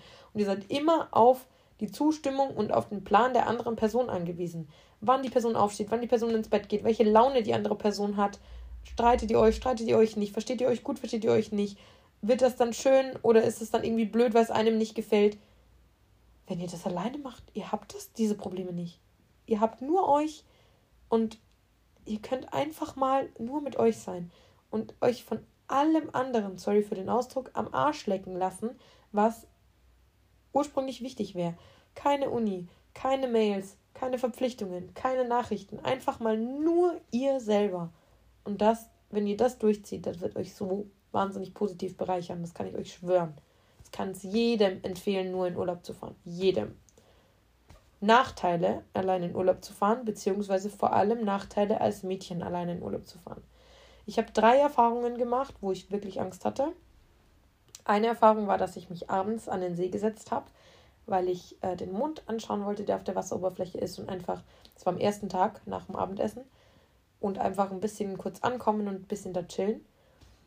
Und dann hat sich ein Mann zu mir gesetzt und hat mich sehr, sehr stark bearbeitet und wollte wissen, in welchem Hotel ich bin, wollte mitkommen, hat mir nicht geglaubt. Also ich, man muss viele und gute Ausreden haben. Und ich habe gesagt, mein Freund ist im Hotel, der war zu müde nach der Fahrt, der ist nicht mitgekommen, was nicht gestimmt hat, weil ich alleine unterwegs war. Ich habe ihm auch gesagt, dass ich verlobt bin, weil ich Gott sei Dank immer einen Ring ähm, an der Hand habe, ähm, den ich von meiner Oma, den meine Oma meiner Mama gegeben hat und meine Mama mir äh, weitergegeben hat. und den nutze ich immer auch im Club und so weiter als Ausrede, dass ich vergeben bin und wo ich sage, okay, hey, ähm, ich bin nicht interessiert. Auf jeden Fall ist der mir voll auf die Pelle gerückt, von wegen, ja, dann komm mit zu mir und sag mir dein Instagram und so. Dann habe ich gesagt, ich habe kein Instagram. Ich habe noch nie zu jemandem gesagt, ich habe kein Instagram. Aber ich hatte so krasse Angst in dem Moment vor diesem Gespräch und ich bin da auch irgendwie nicht rausgekommen. Dann bin ich weggegangen ein Stück, dann ist er mir hinterhergelaufen und so. Ähm, und ich war echt, also ich war Gott sei Dank nicht weit vom Hotel weg. Ähm, und habe dann auch gesagt, mein Freund hat mir gerade geschrieben, es geht ihm nicht gut und ich muss zurück und so. Dann ist er mir auch ein Stück gefolgt. Dann bin ich extra eine andere Straße gegangen und dann gerannt, damit er nicht weiß, wo mein Hotel ist. Und er hat es, glaube ich, Gott sei Dank auch nicht gefunden. Aber ich hatte wirklich, wirklich Angst in dem Moment und es hätte mir sonst was passieren können. Also ich glaube, der hätte da auch keine Rücksicht auf Verluste genommen, wenn er irgendwie sich hätte stark, stärker körperlich an mich ranmachen wollen, hätte das bestimmt auch neben dem kleinen Boot an diesem See getan und es wäre ihm scheißegal gewesen, weil so viele Leute waren da nicht unterwegs. Ähm, ja, also vor sowas muss man aufpassen. Das soll euch nicht abschränken, das nicht zu tun, weil diese Gesellschaft ist immer und überall gefährlich, dass man von Arschlöchern und gefährlichen Männern angesprochen werden kann. Das kann auch im Zug in der Heimatstadt passieren, das ist völlig wurscht. Oder in einem Bus oder einfach, wenn man nachts unterwegs ist. Es ist leider Gottes immer noch als Frau wahnsinnig gefährlich egal wo man ist, aber natürlich ist es schwieriger, wenn du niemanden kennst und wenn du alleine in einem anderen Land bist. Das muss man natürlich dazu sagen, aber es soll keine Entschuldigung und keine Abschreckung sein, dass ihr dann nicht alleine fahrt. Ihr müsst nur vorsichtig sein. Ich habe das dann meiner Mama erzählt und meine Mama hat dann auch gesagt, dass es wichtig ist, dass ich die. Sorry, nächster Hustenanfall. Dass ich die ähm, Männer einfach ignoriere. Also mir ist dann zweimal noch was passiert in der Stadt. Ich bin ein Mensch, ich bin sehr kommunikativ. Wenn mich jemand anspricht, dann antworte ich eigentlich sofort, wenn ich merke, dass ich gemeint bin. Und ich wurde mehrmals angesprochen, einmal beim Eisessen. Ähm, mir war nicht bewusst, dass Eisessen wohl eine so sexuelle Handlung ist, dass man dann gleich auf andere Dinge hinaus will und das sich erbittet von einer, von einer jungen Frau, die an einem vorbeigeht. Ich werde nicht ins Detail gehen, ihr wisst alle, was gemeint ist. Ähm, das ist mir passiert ich wurde einfach von einem Pizzarestaurantbesitzer angesprochen, der gewisse Dinge von mir haben wollte. Und ich wurde noch ein anderes Mal angesprochen von jemandem in der Stadt, der auch wollte, dass ich mit zu ihm hochkomme und so. Ähm, wo ich auch meine Geschichte mit meinem Freund erzählt habe und er dann meinte, ja, safe nicht, du lügst mich gerade voll an. Du hast absolut keinen Freund und du bist sicher alleine hier und komm einfach mit. Ähm, wo ich dann auch einfach weggerannt bin, tatsächlich. Also es waren wirklich schon mehrere Momente, wo ich wirklich Angst hatte, die echt unschön waren. Aber ich hatte auch positive Begegnungen. Ich habe wirklich viele Leute kennengelernt, mit vielen Leuten geredet. Ich hatte auch zu Männern positive Begegnungen. Zum Beispiel zwei Jungs aus Schottland, die wandern waren und mit denen ich gemeinsam im Bus zurückgefahren bin bei der Rückfahrt zu, nach Rovereto. Das hat auch eine Stunde gedauert. Die waren super lieb. Ähm, und es gab ganz viele andere, die super lieb waren und super zuvorkommend waren, mit denen ich mich unterhalten habe. Aber natürlich gibt es als Mädchen immer wieder gefährliche Männer oder gefährliche Menschen Gibt es bestimmt als Junge auch, aber ich glaube, als Mann alleine zu verreisen ist trotzdem nochmal einfacher als, junge, als als junge Frau alleine zu verreisen. Ähm, von dem her passt auf, versucht es zu ignorieren, versucht nicht an zu verlassenen Orten zu sein nachts. Ähm, schreibt vielleicht trotzdem euren Freunden und Leuten, wo ihr seid, auch wenn die euch in dem Fall nicht helfen können, weil sie zu weit weg sind. Aber geht ein bisschen auf Sicherheit und versucht einfach vorsichtig zu sein, mit wem ihr redet. Natürlich ist es wichtig und schön, neue Bekanntschaften im Urlaub alleine zu machen, aber man muss also nicht so viel von sich preisgeben, auch andere Namen verwenden. Ich habe jedes Mal einen anderen Namen verwendet, wenn ich mit jemand geredet habe. Ähm, passt auf. Das ist alles, was ich sagen kann. Passt auf, aber lasst euch von dieser Angst nicht diesen Urlaub alleine vermiesen, weil der hat mehr Vorteile als Nachteile. Und wie gesagt, solche Übergriffe können auch ganz normal ähm, in eurer Stadt passieren. Oder in Deutschland. Also das hat jetzt nichts mit Italien pauschal zu tun. Jetzt wollte ich euch noch erzählen, was zum Thema Dankbarkeit. Ähm, davor kurz noch eine andere Story. Und zwar wollten mich meine Eltern ähm, das würde ich euch jetzt einfach auch mal gerne kurz bewerten lassen. Und zwar war für mich wichtig, dass mein Urlaub Hin- und Rückfahrt beinhaltet und ich mich da einfach voll und ganz auf mich fokussieren kann. Einfach im Zug lesen und so weiter und so fort. Und ich habe mit meinen Eltern ausgemacht, dass sie mich in Regensburg, wenn ich wieder zurück in Regensburg bin, am Bahnhof abholen und mit nach Hause begleiten, weil ich relativ spät ankomme. Dann gab es folgenden Vorfall. Meine Eltern haben mir kurz bevor mein Zug von Rovereto nach München eingefahren ist, in München am Hauptbahnhof, eine Nachricht geschickt, dass sie jetzt in München am Hauptbahnhof sind und mir mit dem Umsteigen helfen wollen und meinen Koffer tragen und ähm, Überraschung. Und ich weiß nicht, ob ihr das nachvollziehen könnt. Ich hoffe, dass ihr das nachvollziehen könnt. Mein Therapeut konnte es nachvollziehen, was mich sehr, sehr beruhigt hat. In diesem Moment habe ich mich nicht gefreut. Ich konnte mich nicht freuen. Ich war überfordert zu wissen, dass ich in fünf Minuten ankomme, meine Eltern sehe, die mir meinen Koffer aus der Hand reißen und jetzt das organisieren wollen für mich. Es war für mich so ein Gefühl von, sie trauen mir nicht zu, dass ich das alleine hinkriege, obwohl ich jetzt den ganzen Urlaub alleine hinbekommen habe und obwohl ich schon so oft alleine Zug gefahren bin, wollen sie mich jetzt die blöde Strecke von München nach Regensburg begleiten, mich komplett ausfragen, alles wissen und geben mir nicht die Möglichkeit, einfach alleine in Regensburg anzukommen und zu wissen, dass ich da abgeholt werde. Es hätte einen ganz anderen Touch gehabt, wenn sie mich gefragt hätten, ob sie mich abholen dürfen, aber dieses, wir holen dich jetzt ab und du musst dich freuen, das war falsch. Ich habe auch ganz aggressiv reagiert, sage ich ganz ehrlich, wie es ist weil ich überfordert war. Ich habe im Zug angefangen zu heulen. Ich war super schlecht drauf. Ich habe wirklich dann in unserem Familienchat geschrieben, wer bitte ist diese, diese scheiß Idee gekommen, mich jetzt abzuholen. Ich packe das überhaupt nicht. Ich will das überhaupt nicht. Fahrt bitte wieder nach Hause. Haben sie dann letztendlich auch gemacht. Und wir haben dann eine Woche lang nicht geredet zu Hause, weil wir wirklich einfach verkracht waren. Und meine Welteltern werfen mir bis heute noch vor, dass ich das undankbarste Kind überhaupt bin. Aber ich bin, ich war befordert mit der Situation. Ich habe übelste Panik gekriegt und ich habe mich nicht wohl gefühlt dabei. Okay, habe vergessen auf Pause zu drücken, Entschuldigung. Also auf äh, Mute, auf Ton aus. Ähm, ich war nicht sicher in dieser Situation. Ich habe mich nicht gut gefühlt in der Situation zu wissen, dass jetzt gleich meine Eltern kommen. Und ich fand es zu übergriffig für mich hat der Urlaub am Regensburger Bahnhof geendet, weil ich dann mich wieder darauf einlassen konnte, okay, ich bin jetzt in Regensburg, jetzt geht's wieder los, jetzt kommt die, die Wahrheit des Lebens an Licht, jetzt muss ich wieder Nachrichten beantworten, jetzt brauche ich mein Handy wieder öfter, jetzt muss ich Hausarbeiten schreiben und so weiter und so fort. Ähm, und das ging nicht für mich. Das ging nicht für mich und ich habe es nicht kapiert und ich verstehe es bis heute nicht, was sie sich dabei gedacht haben, aber auf jeden Fall hieß es nur von wegen freudig. Es gibt niemand, der sich da nicht freut. Unter Millionen Menschen, haben sie die ganze Zeit so gesagt, unter Millionen Menschen würde es keine Person geben, die sich nicht freut, von uns in München abgeholt zu werden. Und ich fand das einfach wahnsinnig übergriffig, wahnsinnige Einschneidung und Einengung ähm, von, meinem, von meiner Reise und meinem Leben, weil die Reise hat in Regensburg angefangen, die hat in Regensburg geendet. Und ich fand es einfach furchtbar. Und meine Eltern haben es dann auch irgendwie zumindest so halb gerafft waren dann zwar im gleichen Zug wie ich, aber nicht ähm, im gleichen Waggon. Also sie sind dann wirklich separat von mir gefahren, weil wir ja dann auch voll zerstritten waren. Jetzt komme ich aufs Thema Dankbarkeit. Und zwar in diesem Waggon war ich mit einem jungen Mann aus dem Senegal und drei, zwei Kellnerinnen und einem Kellner vom Oktoberfest, weil an diesem Samstag, als ich zurückgekommen bin, das Oktoberfest angefangen hat.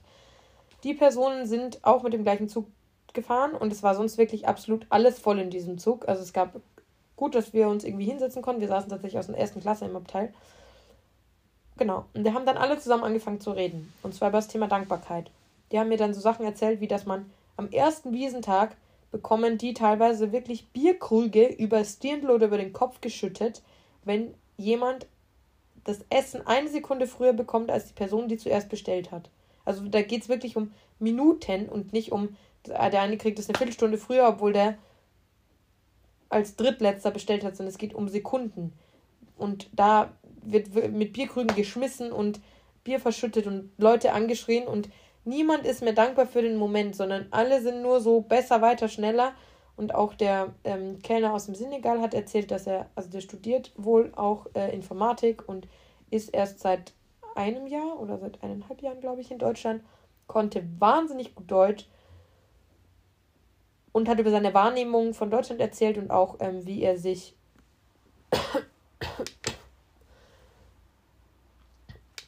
mein Gott, ich bin echt noch nicht ganz gesund. Ich muss die ganze Zeit husten, das ist furchtbar. Tut mir echt leid.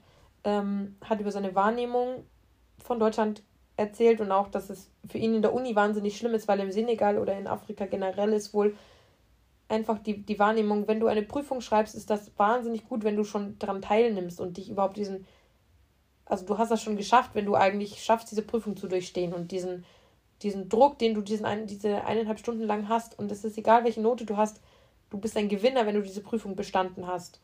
Und dass er das so schlimm findet, dass es in der Uni nur um Noten geht und wer ist besser als der andere und ich muss nur Einser haben und 1,0 und es geht überhaupt nicht mehr um die menschliche Leistung, die da überhaupt dahinter steckt, sondern jeder will einfach besser sein als der andere und jeder vergleicht sich mit dem anderen und es ist nur Konkurrenzdenken.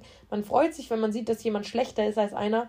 Und man freut sich schon eigentlich gar nicht mehr damit, wenn jemand überhaupt bestanden hat. Man, man kann das gar nicht mehr wertschätzen. Und dass er das so traurig findet. Wir haben da ganz viel, ganz, ganz lange über die heutige Jugend und heutige Generation geredet und dass die Menschen immer undankbarer werden, dass man immer mehr Geld, mehr ähm, Eigentum, mehr ja, einfach Dinge haben will und super wenig zurückgibt und für nichts dankbar ist. Und dann, ja, hat er den Satz gesagt, der mich am allermeisten berührt hat. Also ich habe wirklich, glaube ich, ein paar Tränchen verdrückt, als ich den gehört habe. Und zwar meinte er, die Deutschen müssten das annehmen, was wir in Afrika haben. Wir sind dankbar für die Sonne, die Erde und das Lachen der Menschen. Und es berührt mich, ich habe immer noch Gänsehaut, wenn ich das höre, das berührt mich immer noch wahnsinnig, weil einfach das so einen anderen Touch und Begriff von Dankbarkeit zeigt und gibt, ähm, den man sich gar nicht so bewusst macht.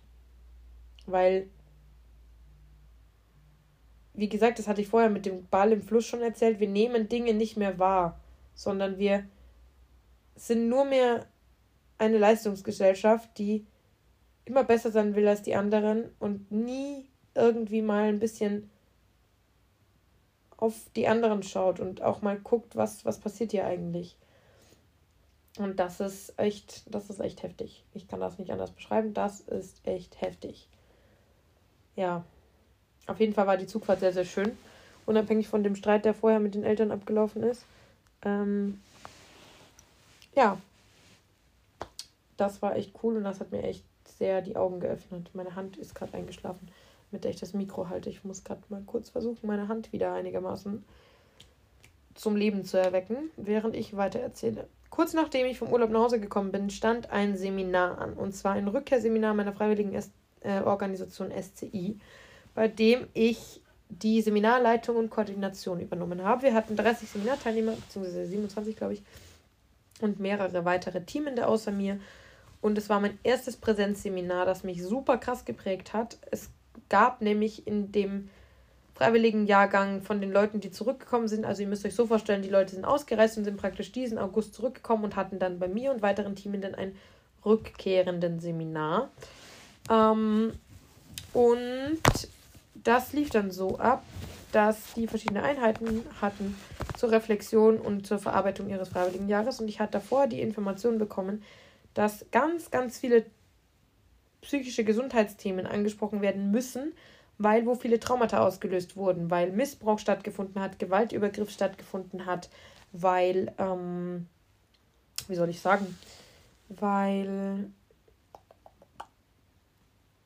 Jetzt fällt mir das Wort nicht ein. Achso, Ebola ist, hat stattgefunden. Wegen Corona mussten noch welche ausreisen. Nochmal oder beziehungsweise Location ändern, Ort ändern in äh, Südafrika. Äh, nicht in Südafrika, in Afrika generell. Von Tansania nach Uganda. Oder, ah, nee, von Uganda nach Tansania, genau. Auf jeden Fall ist wohl da sehr, sehr viel passiert und mir wurde dann nur ein Dokument geschickt mit wer welches Trauma hat und ich soll das doch bitte psychologisch aufarbeiten, wo ich mich überhaupt nicht geeignet dazu fühle und jedem, dem ich es erzählt habe, die sagen, oh Gott, oh mein Gott, was zur Hölle. Du kannst das gar nicht psychologisch aufarbeiten, weil du das Wissen gar nicht hast und du die Ausbildung nicht hast. Ich habe das dann trotzdem irgendwie hinbekommen. Und dieses Seminar war so wunderschön. Ich fand das so toll. Auch die Rückmeldung, also ich habe so wunderschöne Kritik und Rückmeldungen bekommen, was meine Arbeit da anging und habe so gemerkt, wie fasziniert ich davon bin, als Team in der Seminarleitung, als, als ja, einfach zu arbeiten ähm, weil mich das so erfüllt auch. Das ist wie in der Ferienbetreuung. Das sind zwar ältere dann Leute, natürlich sind die dann irgendwie so 17, 18, 19, aber trotzdem erfüllt mich das so mit Freude und, und, und das ist so schön zu sehen, wenn man denen helfen kann, wenn man wunderschöne Gespräche mit denen hat, wie die aufgehen, wie die ihr, ihr Auslandssemester reflektieren, also nicht, Entschuldigung, Auslandsjahr, nicht Semester, Auslandsjahr reflektieren. Das ist so ultra toll. Das hat mich so gestärkt und so positiv fasziniert auch einfach. Und das war eine wunderschöne Woche. In dieser Woche habe ich Übrigen mein Handy noch weniger benutzt als im Urlaub, einfach weil ich nicht dazugekommen bin. Und das war echt, ja, sehr, sehr toll. Ich kann was anderes kann, kann ich da so gar nicht sagen, außer dass es wahnsinnig toll war. Und ähm, ja, ich viele tolle neue Leute kennengelernt habe. Und mit zwei davon, mit zwei von diesen rückkehrenden Freiwilligen werde ich tatsächlich jetzt dann Mitte November ein Seminar geben. Ich gebe schon wieder eins, ich bin wieder Seminarleitung und zwar ein Infoseminar für Freiwillige, die sich jetzt für einen Freiwilligendienst interessieren und die sich jetzt anmelden gerade und informieren wollen und so und die erstmal alles über den Freiwilligendienst lernen, was das generell ist und es wird ein bisschen aussortiert, inwieweit die geeignet sind oder nicht.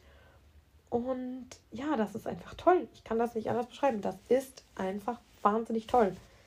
Und ja, ich freue mich sehr, wieder ein Infoseminar zu teamen und wieder da ähm, Erfahrungen zu machen. Und ja, das ist echt, das ist echt richtig cool.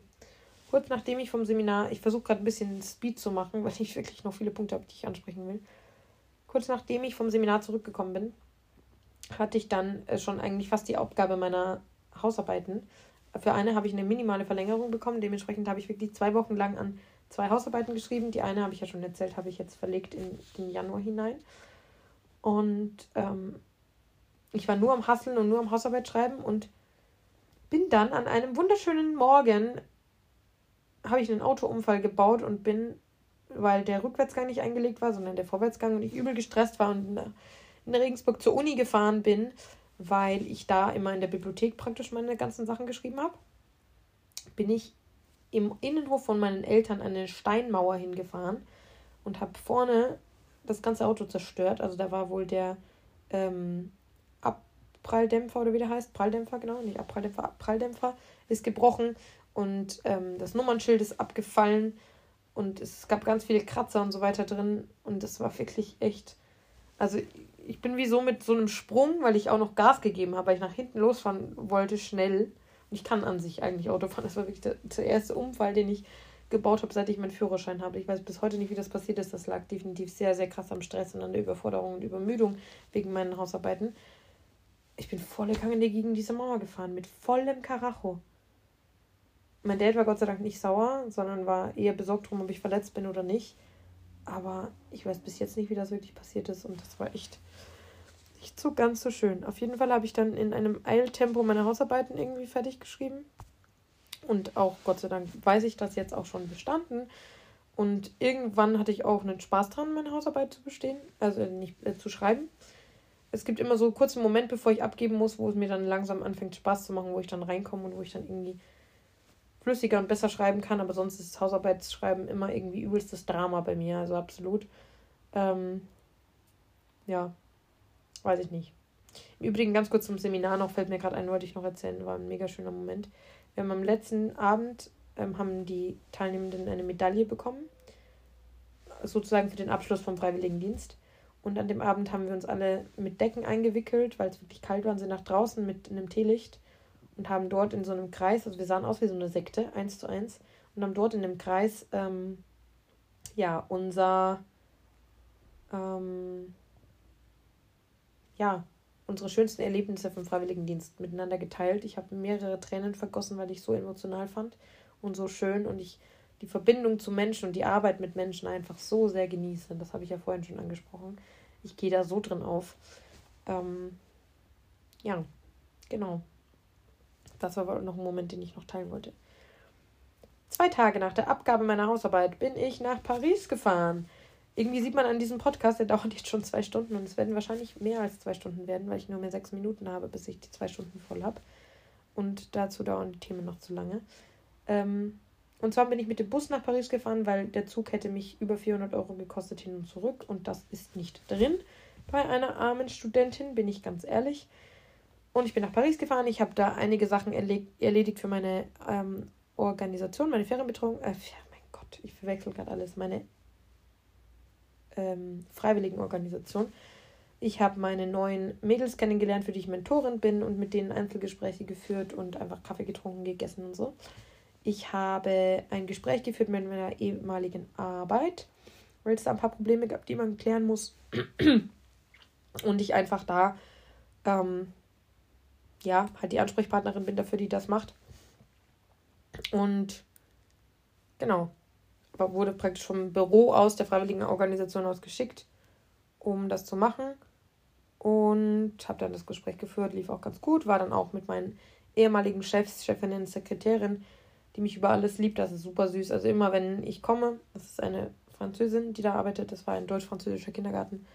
Und immer, wenn ich komme, zurück in den Kindergarten, ins Büro komme, dann strahlt sie übers ganze Gesicht und ruft ganz laut, meine Mausi ist wieder da. Und dann werde ich ganz, ganz, ganz dolle von ihr gedrückt. Und es gibt so auch Mamas oder an sich ältere Frauen, also was heißt ältere Frauen? Mittel, also die Mama-Alter sind, sage ich mal so. Auch Omas gibt's, die so super krass tolle Umarmungen geben können. Ich weiß nicht, ob ihr das relaten könnt, kennt ihr bestimmt solche Leute. Aber sie gehört auch dazu. Sie kann so wahnsinnig tolle und wunderbare Umarmungen geben. Und die drückt mich dann immer ganz, ganz toll. Und die folgt mir auch auf Instagram und ist wirklich eigentlich Follower Number One.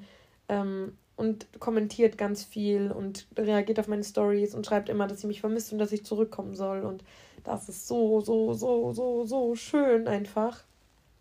Und ja, wie gesagt, ähm, sie habe ich auch gesehen und meine ehemaligen Chefs, als Chef und Chefin. Und mit denen war ich dann auch Bier trinken. Haha. ähm, weil ich da voll die Connections zu denen auch wieder habe. Es werden jetzt wieder einige kommen. Ich kenne mittlerweile ein paar Leute, die immer sagen, du bist nur am Flexen, weil du alle persönlich kennst und überall Connections hast. Ja, ja, bin ich. Ich sag's, wie es ist, bin ich, aber ich will damit auch überhaupt nicht angeben, sondern ich bin, glaube ich, auch einfach ein so offener Mensch, dass ich sehr leicht an diese Connections rankomme und da überhaupt keine Probleme bestehen dadurch, sondern das einfach super funktioniert. Ähm, ja, ich weiß nicht. Ich kann es nicht beschreiben. Aber ja, ich, ich hoffe, dass ich nicht so. Es gibt ja immer wieder Menschen, die zu mir sagen, dass ich super arrogant bin und dass ich ähm, so einfach voll überheblich bin und so selbst überschätzt. Und ich glaube eigentlich nicht, dass ich das bin. Ich werde von vielen Leuten auch sehr als geerdet und einfach selbstbewusste Person gesehen. Und bloß weil ich viele Kontakte habe und viele Leute kenne und mit denen per Du bin oder gute Connections habe, weil ich die einfach mir selber erarbeitet und aufgebaut habe, das entsteht ja auch nicht aus nichts, sondern das entsteht ja auch einfach dadurch, dass ich zuverlässig, gut und viel arbeite die ganze Zeit, dass ich erstens mit meiner Chefin in der Ferienbetreuung befreundet bin und da großen Einfluss habe, was in der Ferienbetreuung abgeht. Zweitens, ähm, vom Büro, von meiner freiwilligen Organisation ausgeschickt werde und da eine Vollmacht bekomme, mit der Partnerorganisation zu reden oder viel von Seminarorganisationen einfach alleine machen darf. Dass ich drittens wahnsinnig gute Connections zu verschiedenen Personen in der Uni habe, da komme ich jetzt gleich auch später noch dazu. Ähm, und dass ich dann auch in der Partnerorganisation in Paris so eine gute Connection habe, dass ich die, mit denen befreundet bin und mit denen irgendwie mal was essen gehen kann oder Bier trinken kann das habe ich mir alles erarbeitet. Das entsteht ja nicht aus dem Nichts. Ähm, von dem her, an alle Leute, die da jetzt gerade zuhören und sagen, oh mein Gott, sie gibt da voll an damit und oh mein Gott, was ist mit ihr und sie denkt, sie ist die Allercoolste. Denke ich nicht, sondern ich bin super dankbar dafür und ich hätte in der Ferienbetreuung letztens schon wieder heulen können. Das kann ich euch auch gleich erzählen, an was das liegt. Einfach aus Glück und aus positiven Gefühlen und aus Zufriedenheit und Dankbarkeit, dass ich solche tollen Leute kenne, dass ich solche Connections habe und dass mir das alles ermöglicht wird. Also bitte, bitte nicht falsch verstehen. Ja, auf jeden Fall war ich in Paris. Ich habe meine Gastfamilie besucht. Ich habe diese Besprechungen gemacht. Ich habe Freunde gesehen.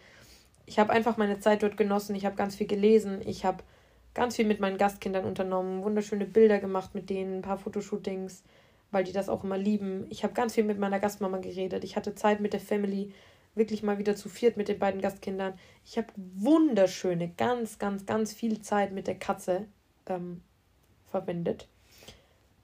Ich habe leider Angst, dass die bald stirbt, weil die nicht mehr die jüngste ist, aber ich und die Katze verstehen uns sehr, sehr gut.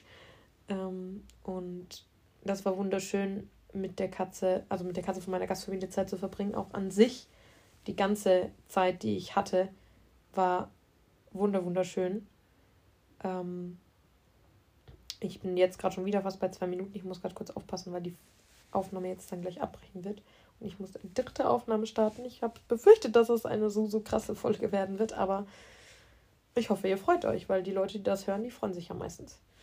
Ähm, ja, auf jeden Fall habe ich ganz viel mit der Katze gekuschelt. Die hat gemeinsam mit mir Mittagsschlaf gemacht. Ich habe gelesen, ich war in der Family und ich habe mich einfach so ultra wohl gefühlt. So, meine Lieben, für euch ist wieder mal keine Zeit vergangen. Für mich schon ein bisschen.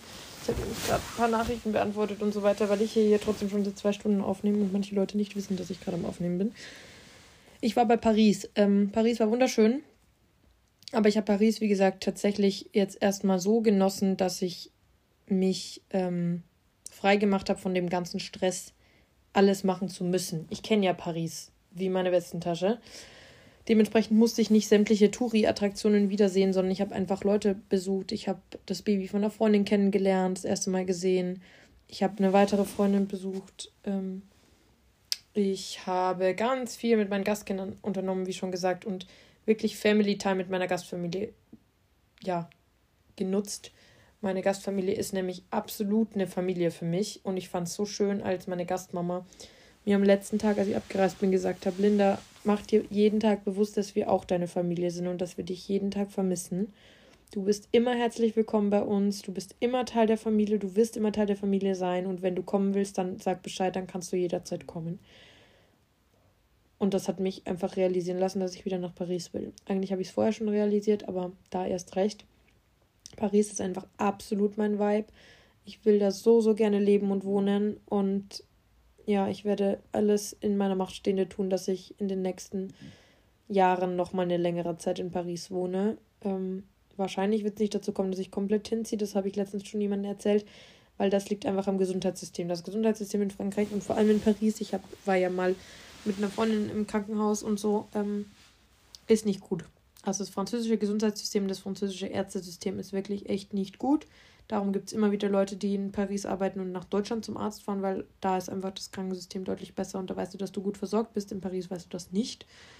Man könnte denken, es ist eine Millionenstadt und ähm, es funktioniert alles, aber es funktioniert halt leider nicht. Und wenn man dann mal was hat oder wenn was passiert, das, das, man kann ja nicht davon ausgehen, dass man eine längere Zeit in Paris wohnt und einem passiert nie was.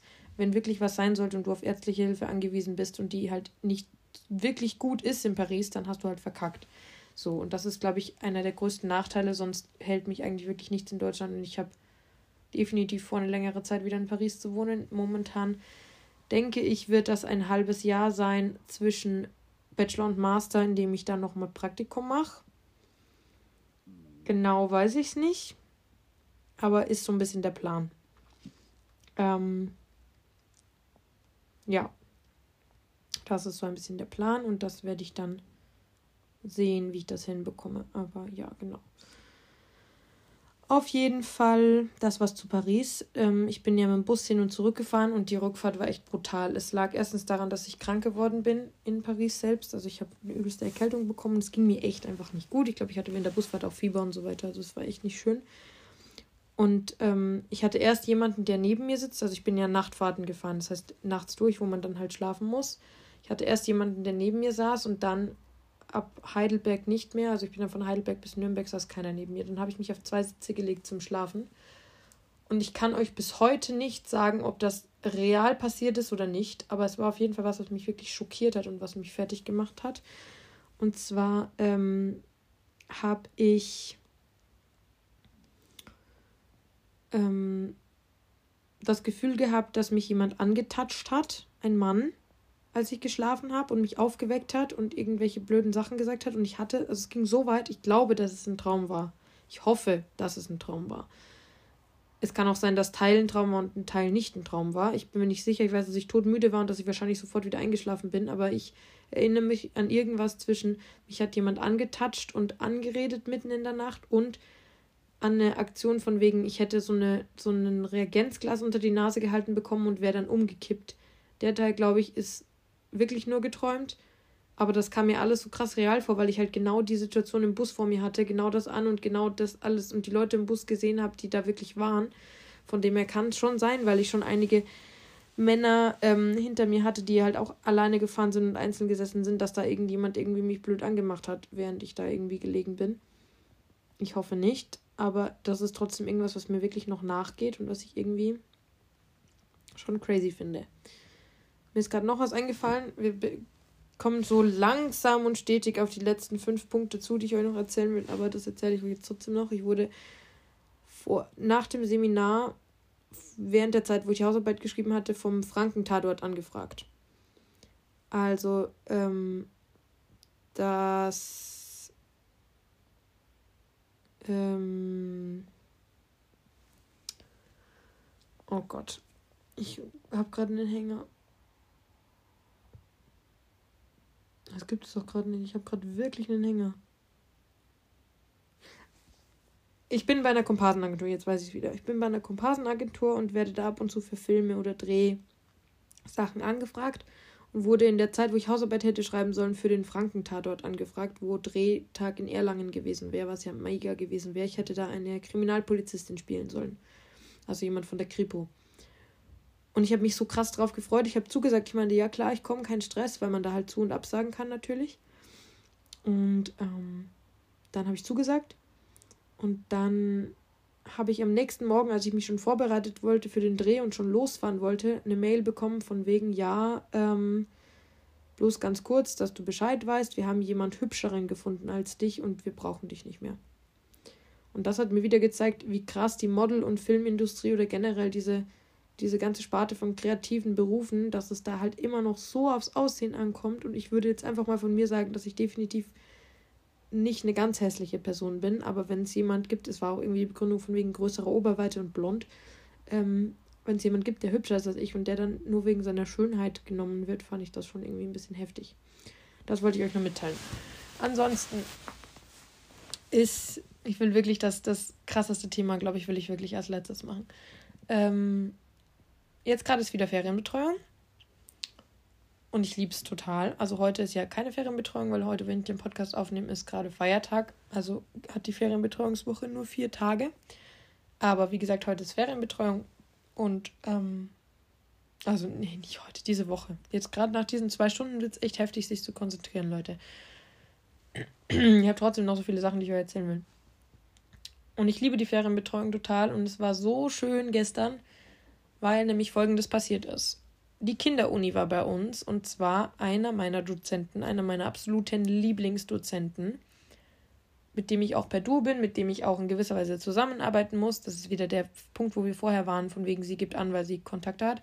Ähm, mit dem ich zusammenarbeiten muss, beziehungsweise darf, weil ich von der Fachschaft des Instagram mache und er macht vom Institut des Instagram wir verstehen uns mega gut und so weiter und so fort. Und er ist gekommen mit dem ganzen Medienstudio meiner Universität. Für alle, die nicht wissen, was ein Medienstudio ist, wir haben ein Medienstudio, die schneiden Videos für die äh, fürs Institut, die, die machen, die filmen Aufführungen im Theater fürs Institut zum Beispiel.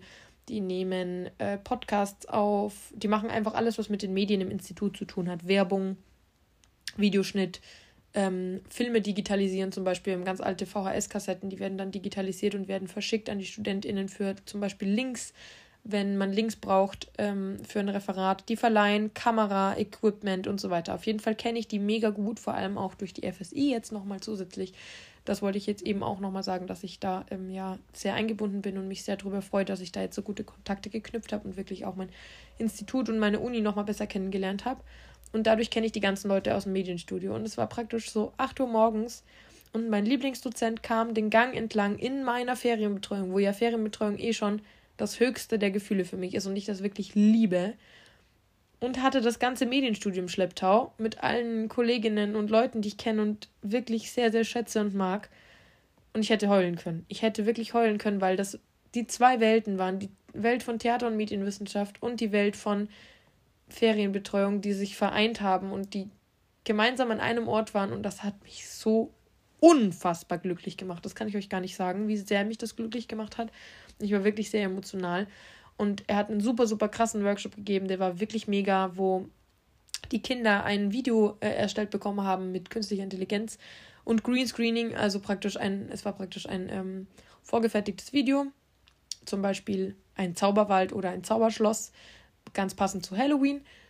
Und da ähm, wurden die Kinder dann gefilmt und mit Greenscreen reingeschnitten, wie sie entweder durch dieses Zauberschloss gehen oder wie sie auf dem Besen reiten und von Monstern verfolgt werden. Und er hat das so richtig gut gemacht. Und die Kinder wussten auch schon ganz, ganz viel über das Thema Video. Und das war wirklich schön zu sehen. Und ich war so emotional. Und dann habe ich scherzhalber gefragt, ob ich dafür ETCS-Punkte bekomme. Und dann meinte er auch noch, dass ich definitiv dafür ETCS-Punkte kriegen kann. Jederzeit ist überhaupt kein Problem. Und auch noch eine Bescheinigung für meinen Lebenslauf und so. Und ja, ich weiß nicht, ich war, ich habe alle umarmt die ganze Zeit und 500 Mal gesagt, wie glücklich mich das macht. Dann hatte ich noch meine Kids dabei, die mich auch so sehr lieben und schätzen und die mich dann angefeuert haben, ich soll auch so ein Video machen. Dann habe ich auch eins gemacht und ja, keine Ahnung. Es hat mich einfach, es war einfach wunderschön. Und jetzt habe ich dann noch den Donnerstag und den Freitag in der Ferienbetreuung. Ich verpasse natürlich auch jetzt Unterricht. Also ich habe jetzt zum Beispiel den ganzen Dienstag Unterricht verpasst und muss jetzt dann auch mal noch die Chats durchgehen. Mir haben einige Leute was geschickt, was wir denn gemacht haben, ähm, um einfach zu wissen, was ich verpasst habe, in der Hoffnung, dass es nicht so viel war. Und dann denke ich mal, wird das schon gehen. Ansonsten Thema Fachschaft, also FSI. Wir fahren mit den Erstsemestern dieses Wochenende von Freitag bis Sonntag auf Erstifahrt nach Nürnberg in ein Haus, in eine Jugendherberge.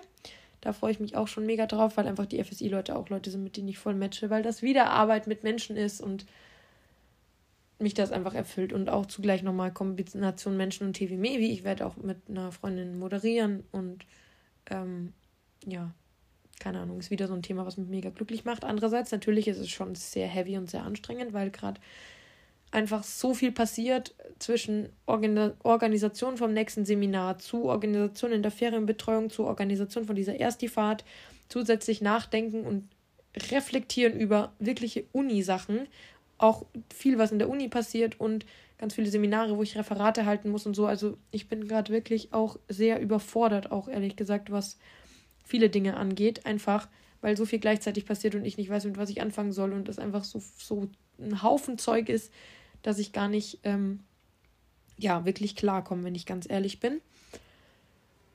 Ja, von dem her kommt dann diese Erstifahrt so halb gelegen, halb nicht, weil ich einfach viele Sachen auf der To-Do-Liste habe, die ich noch abarbeiten muss und jetzt nicht ganz, ähm, ja, entscheiden kann, sage ich mal, wie das mir ausgeht. Ich kann das nicht ganz beschreiben gerade, aber ich glaube, man versteht, was ich sagen will.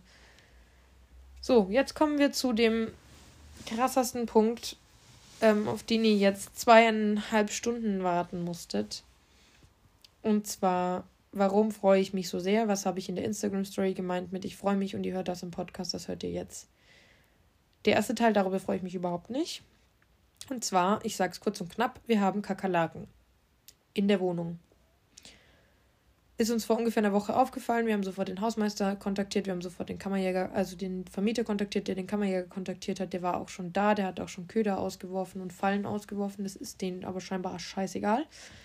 Und ihr müsst euch vorstellen, ich habe äh, beim Kücheputzen oder einfach, wenn ich nachts auf dem Klo war, halt Kakerlaken rumlaufen sehen. Musste die dann einfangen, musste die ersticken, weil die darf man nicht zerdrücken, weil die sonst Eier und äh, Sekrete absondern und dann vermehren sie sich noch mehr. Ähm, Dementsprechend muss ich die wie in so einer Gaskammer in, einem, in einer Box ersticken mit Haarspray. Absolut ekelhaft, absolut tierfeindlich und unwürdig, aber es sind halt Schädlinge und ich kann halt nichts anderes machen. Aber ich habe mich wirklich auch schlecht gefühlt dabei, obwohl diese Viecher furchtbar ekelhaft sind. Ich habe zwei Nächte nicht geschlafen.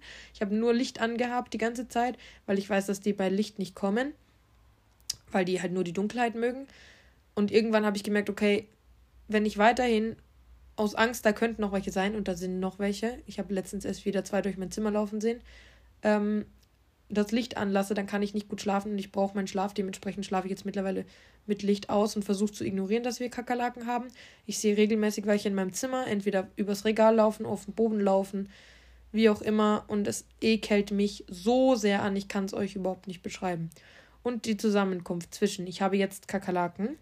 Ich hatte letztes Jahr einen ganz großen Schimmelbefall und meine Heizung geht immer mal wieder nicht, hat dazu geführt, dass ich unbedingt umziehen will und schnellstmöglichst was anderes will. Ich hatte eigentlich August, September schon mal gesagt, ich will umziehen und ich will eine Einzel Einzimmerwohnung, einfach eine Wohnung für mich.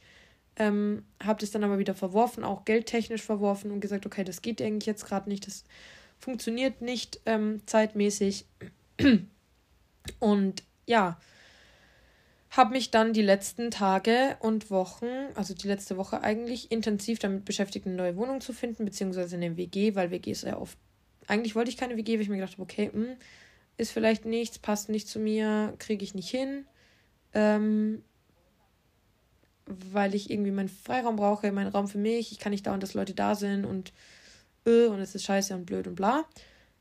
Aber jetzt habe ich mich darauf eingelassen, dass ich mit einer WG auch klarkomme. Und auch wenn meine Eltern das gute Argument hatten, dass es natürlich preisgünstiger ist und oft schöne große Wohnungen, die man sich halt einfach teilt und wo man natürlich auch neue Leute kennenlernen kann. Und dann war es halt so, dass ich ähm, jetzt ganz, ganz, ganz, ganz viele WGs angeschrieben hatte. Ich habe viele Absagen bekommen. Ich habe viele mögliche Besichtigungstermine bekommen und dann halt erst im Nachhinein nochmal die Anzeige wirklich gut gelesen und dann sind mir da halt schon Mankos aufgefallen, wo ich dann Besichtigungen abgesagt habe, wo ich mir, also wo ich wusste, okay, ich muss da eigentlich gar nicht mehr hin, weil das und das entspricht nicht den Standards, die ich eigentlich hatte, weil ich einfach wirklich sehr, sehr viele Leute angeschrieben habe, um überhaupt was zu kriegen. Und jetzt hatte ich am Montag ein Gespräch mit einer WG, die ist ein bisschen außerhalb, also die ist immer noch in Erlangen, aber in Erlangenbruck sozusagen. Ich wohne ja jetzt direkt in der Innenstadt. Und hatte ich ein Gespräch mit einer WG, ein Telefonat, ähm, wo die sich alle vorgestellt haben und wo das mega, mega cool war zu sehen, dass die ja super nett sind. Die haben mir auch den ersten Teil der Wohnung schon einfach auf dem Handy gezeigt im Videocall. Und ähm, ja, dann habe ich.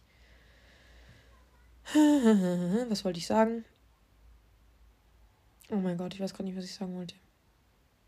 Ach so, ja. Dann habe ich mit denen ausgemacht, dass ich heute zur Besichtigung komme. Ich war heute nochmal bei der Besichtigung da. Da war auch die Hälfte der WG. Also die Personen, mit denen ich dann letztendlich zusammenwohnen werde, die nächste Zeit waren da und die anderen waren nicht da, weil einer ist im Auslandssemester und der andere, der jetzt sein, also dessen Zimmer ich bekomme, der war nicht da. Ähm, habe mir alles angeschaut. Es ist mega cool. Es hat zwei Balkone, es hat eine große Küche, es hat eine Waschmaschine mit einem schönen großen Bad, eine Abstellkammer. Mein Zimmer, wo ich eventuell einziehe, ist mega schön. Ähm, super großes Wohnzimmer, Esszimmer, Gemeinschaftsraum. Die MitbewohnerInnen sind mega, mega lieb. Ein Mitbewohner, eine Mitbewohnerin. Super, super, super liebe Menschen. Ganz, ganz herzlich. Und die haben mir dann eben zugesichert, dass ich wohl Priorität Nummer eins bin und jederzeit einziehen kann, wenn ich das möchte.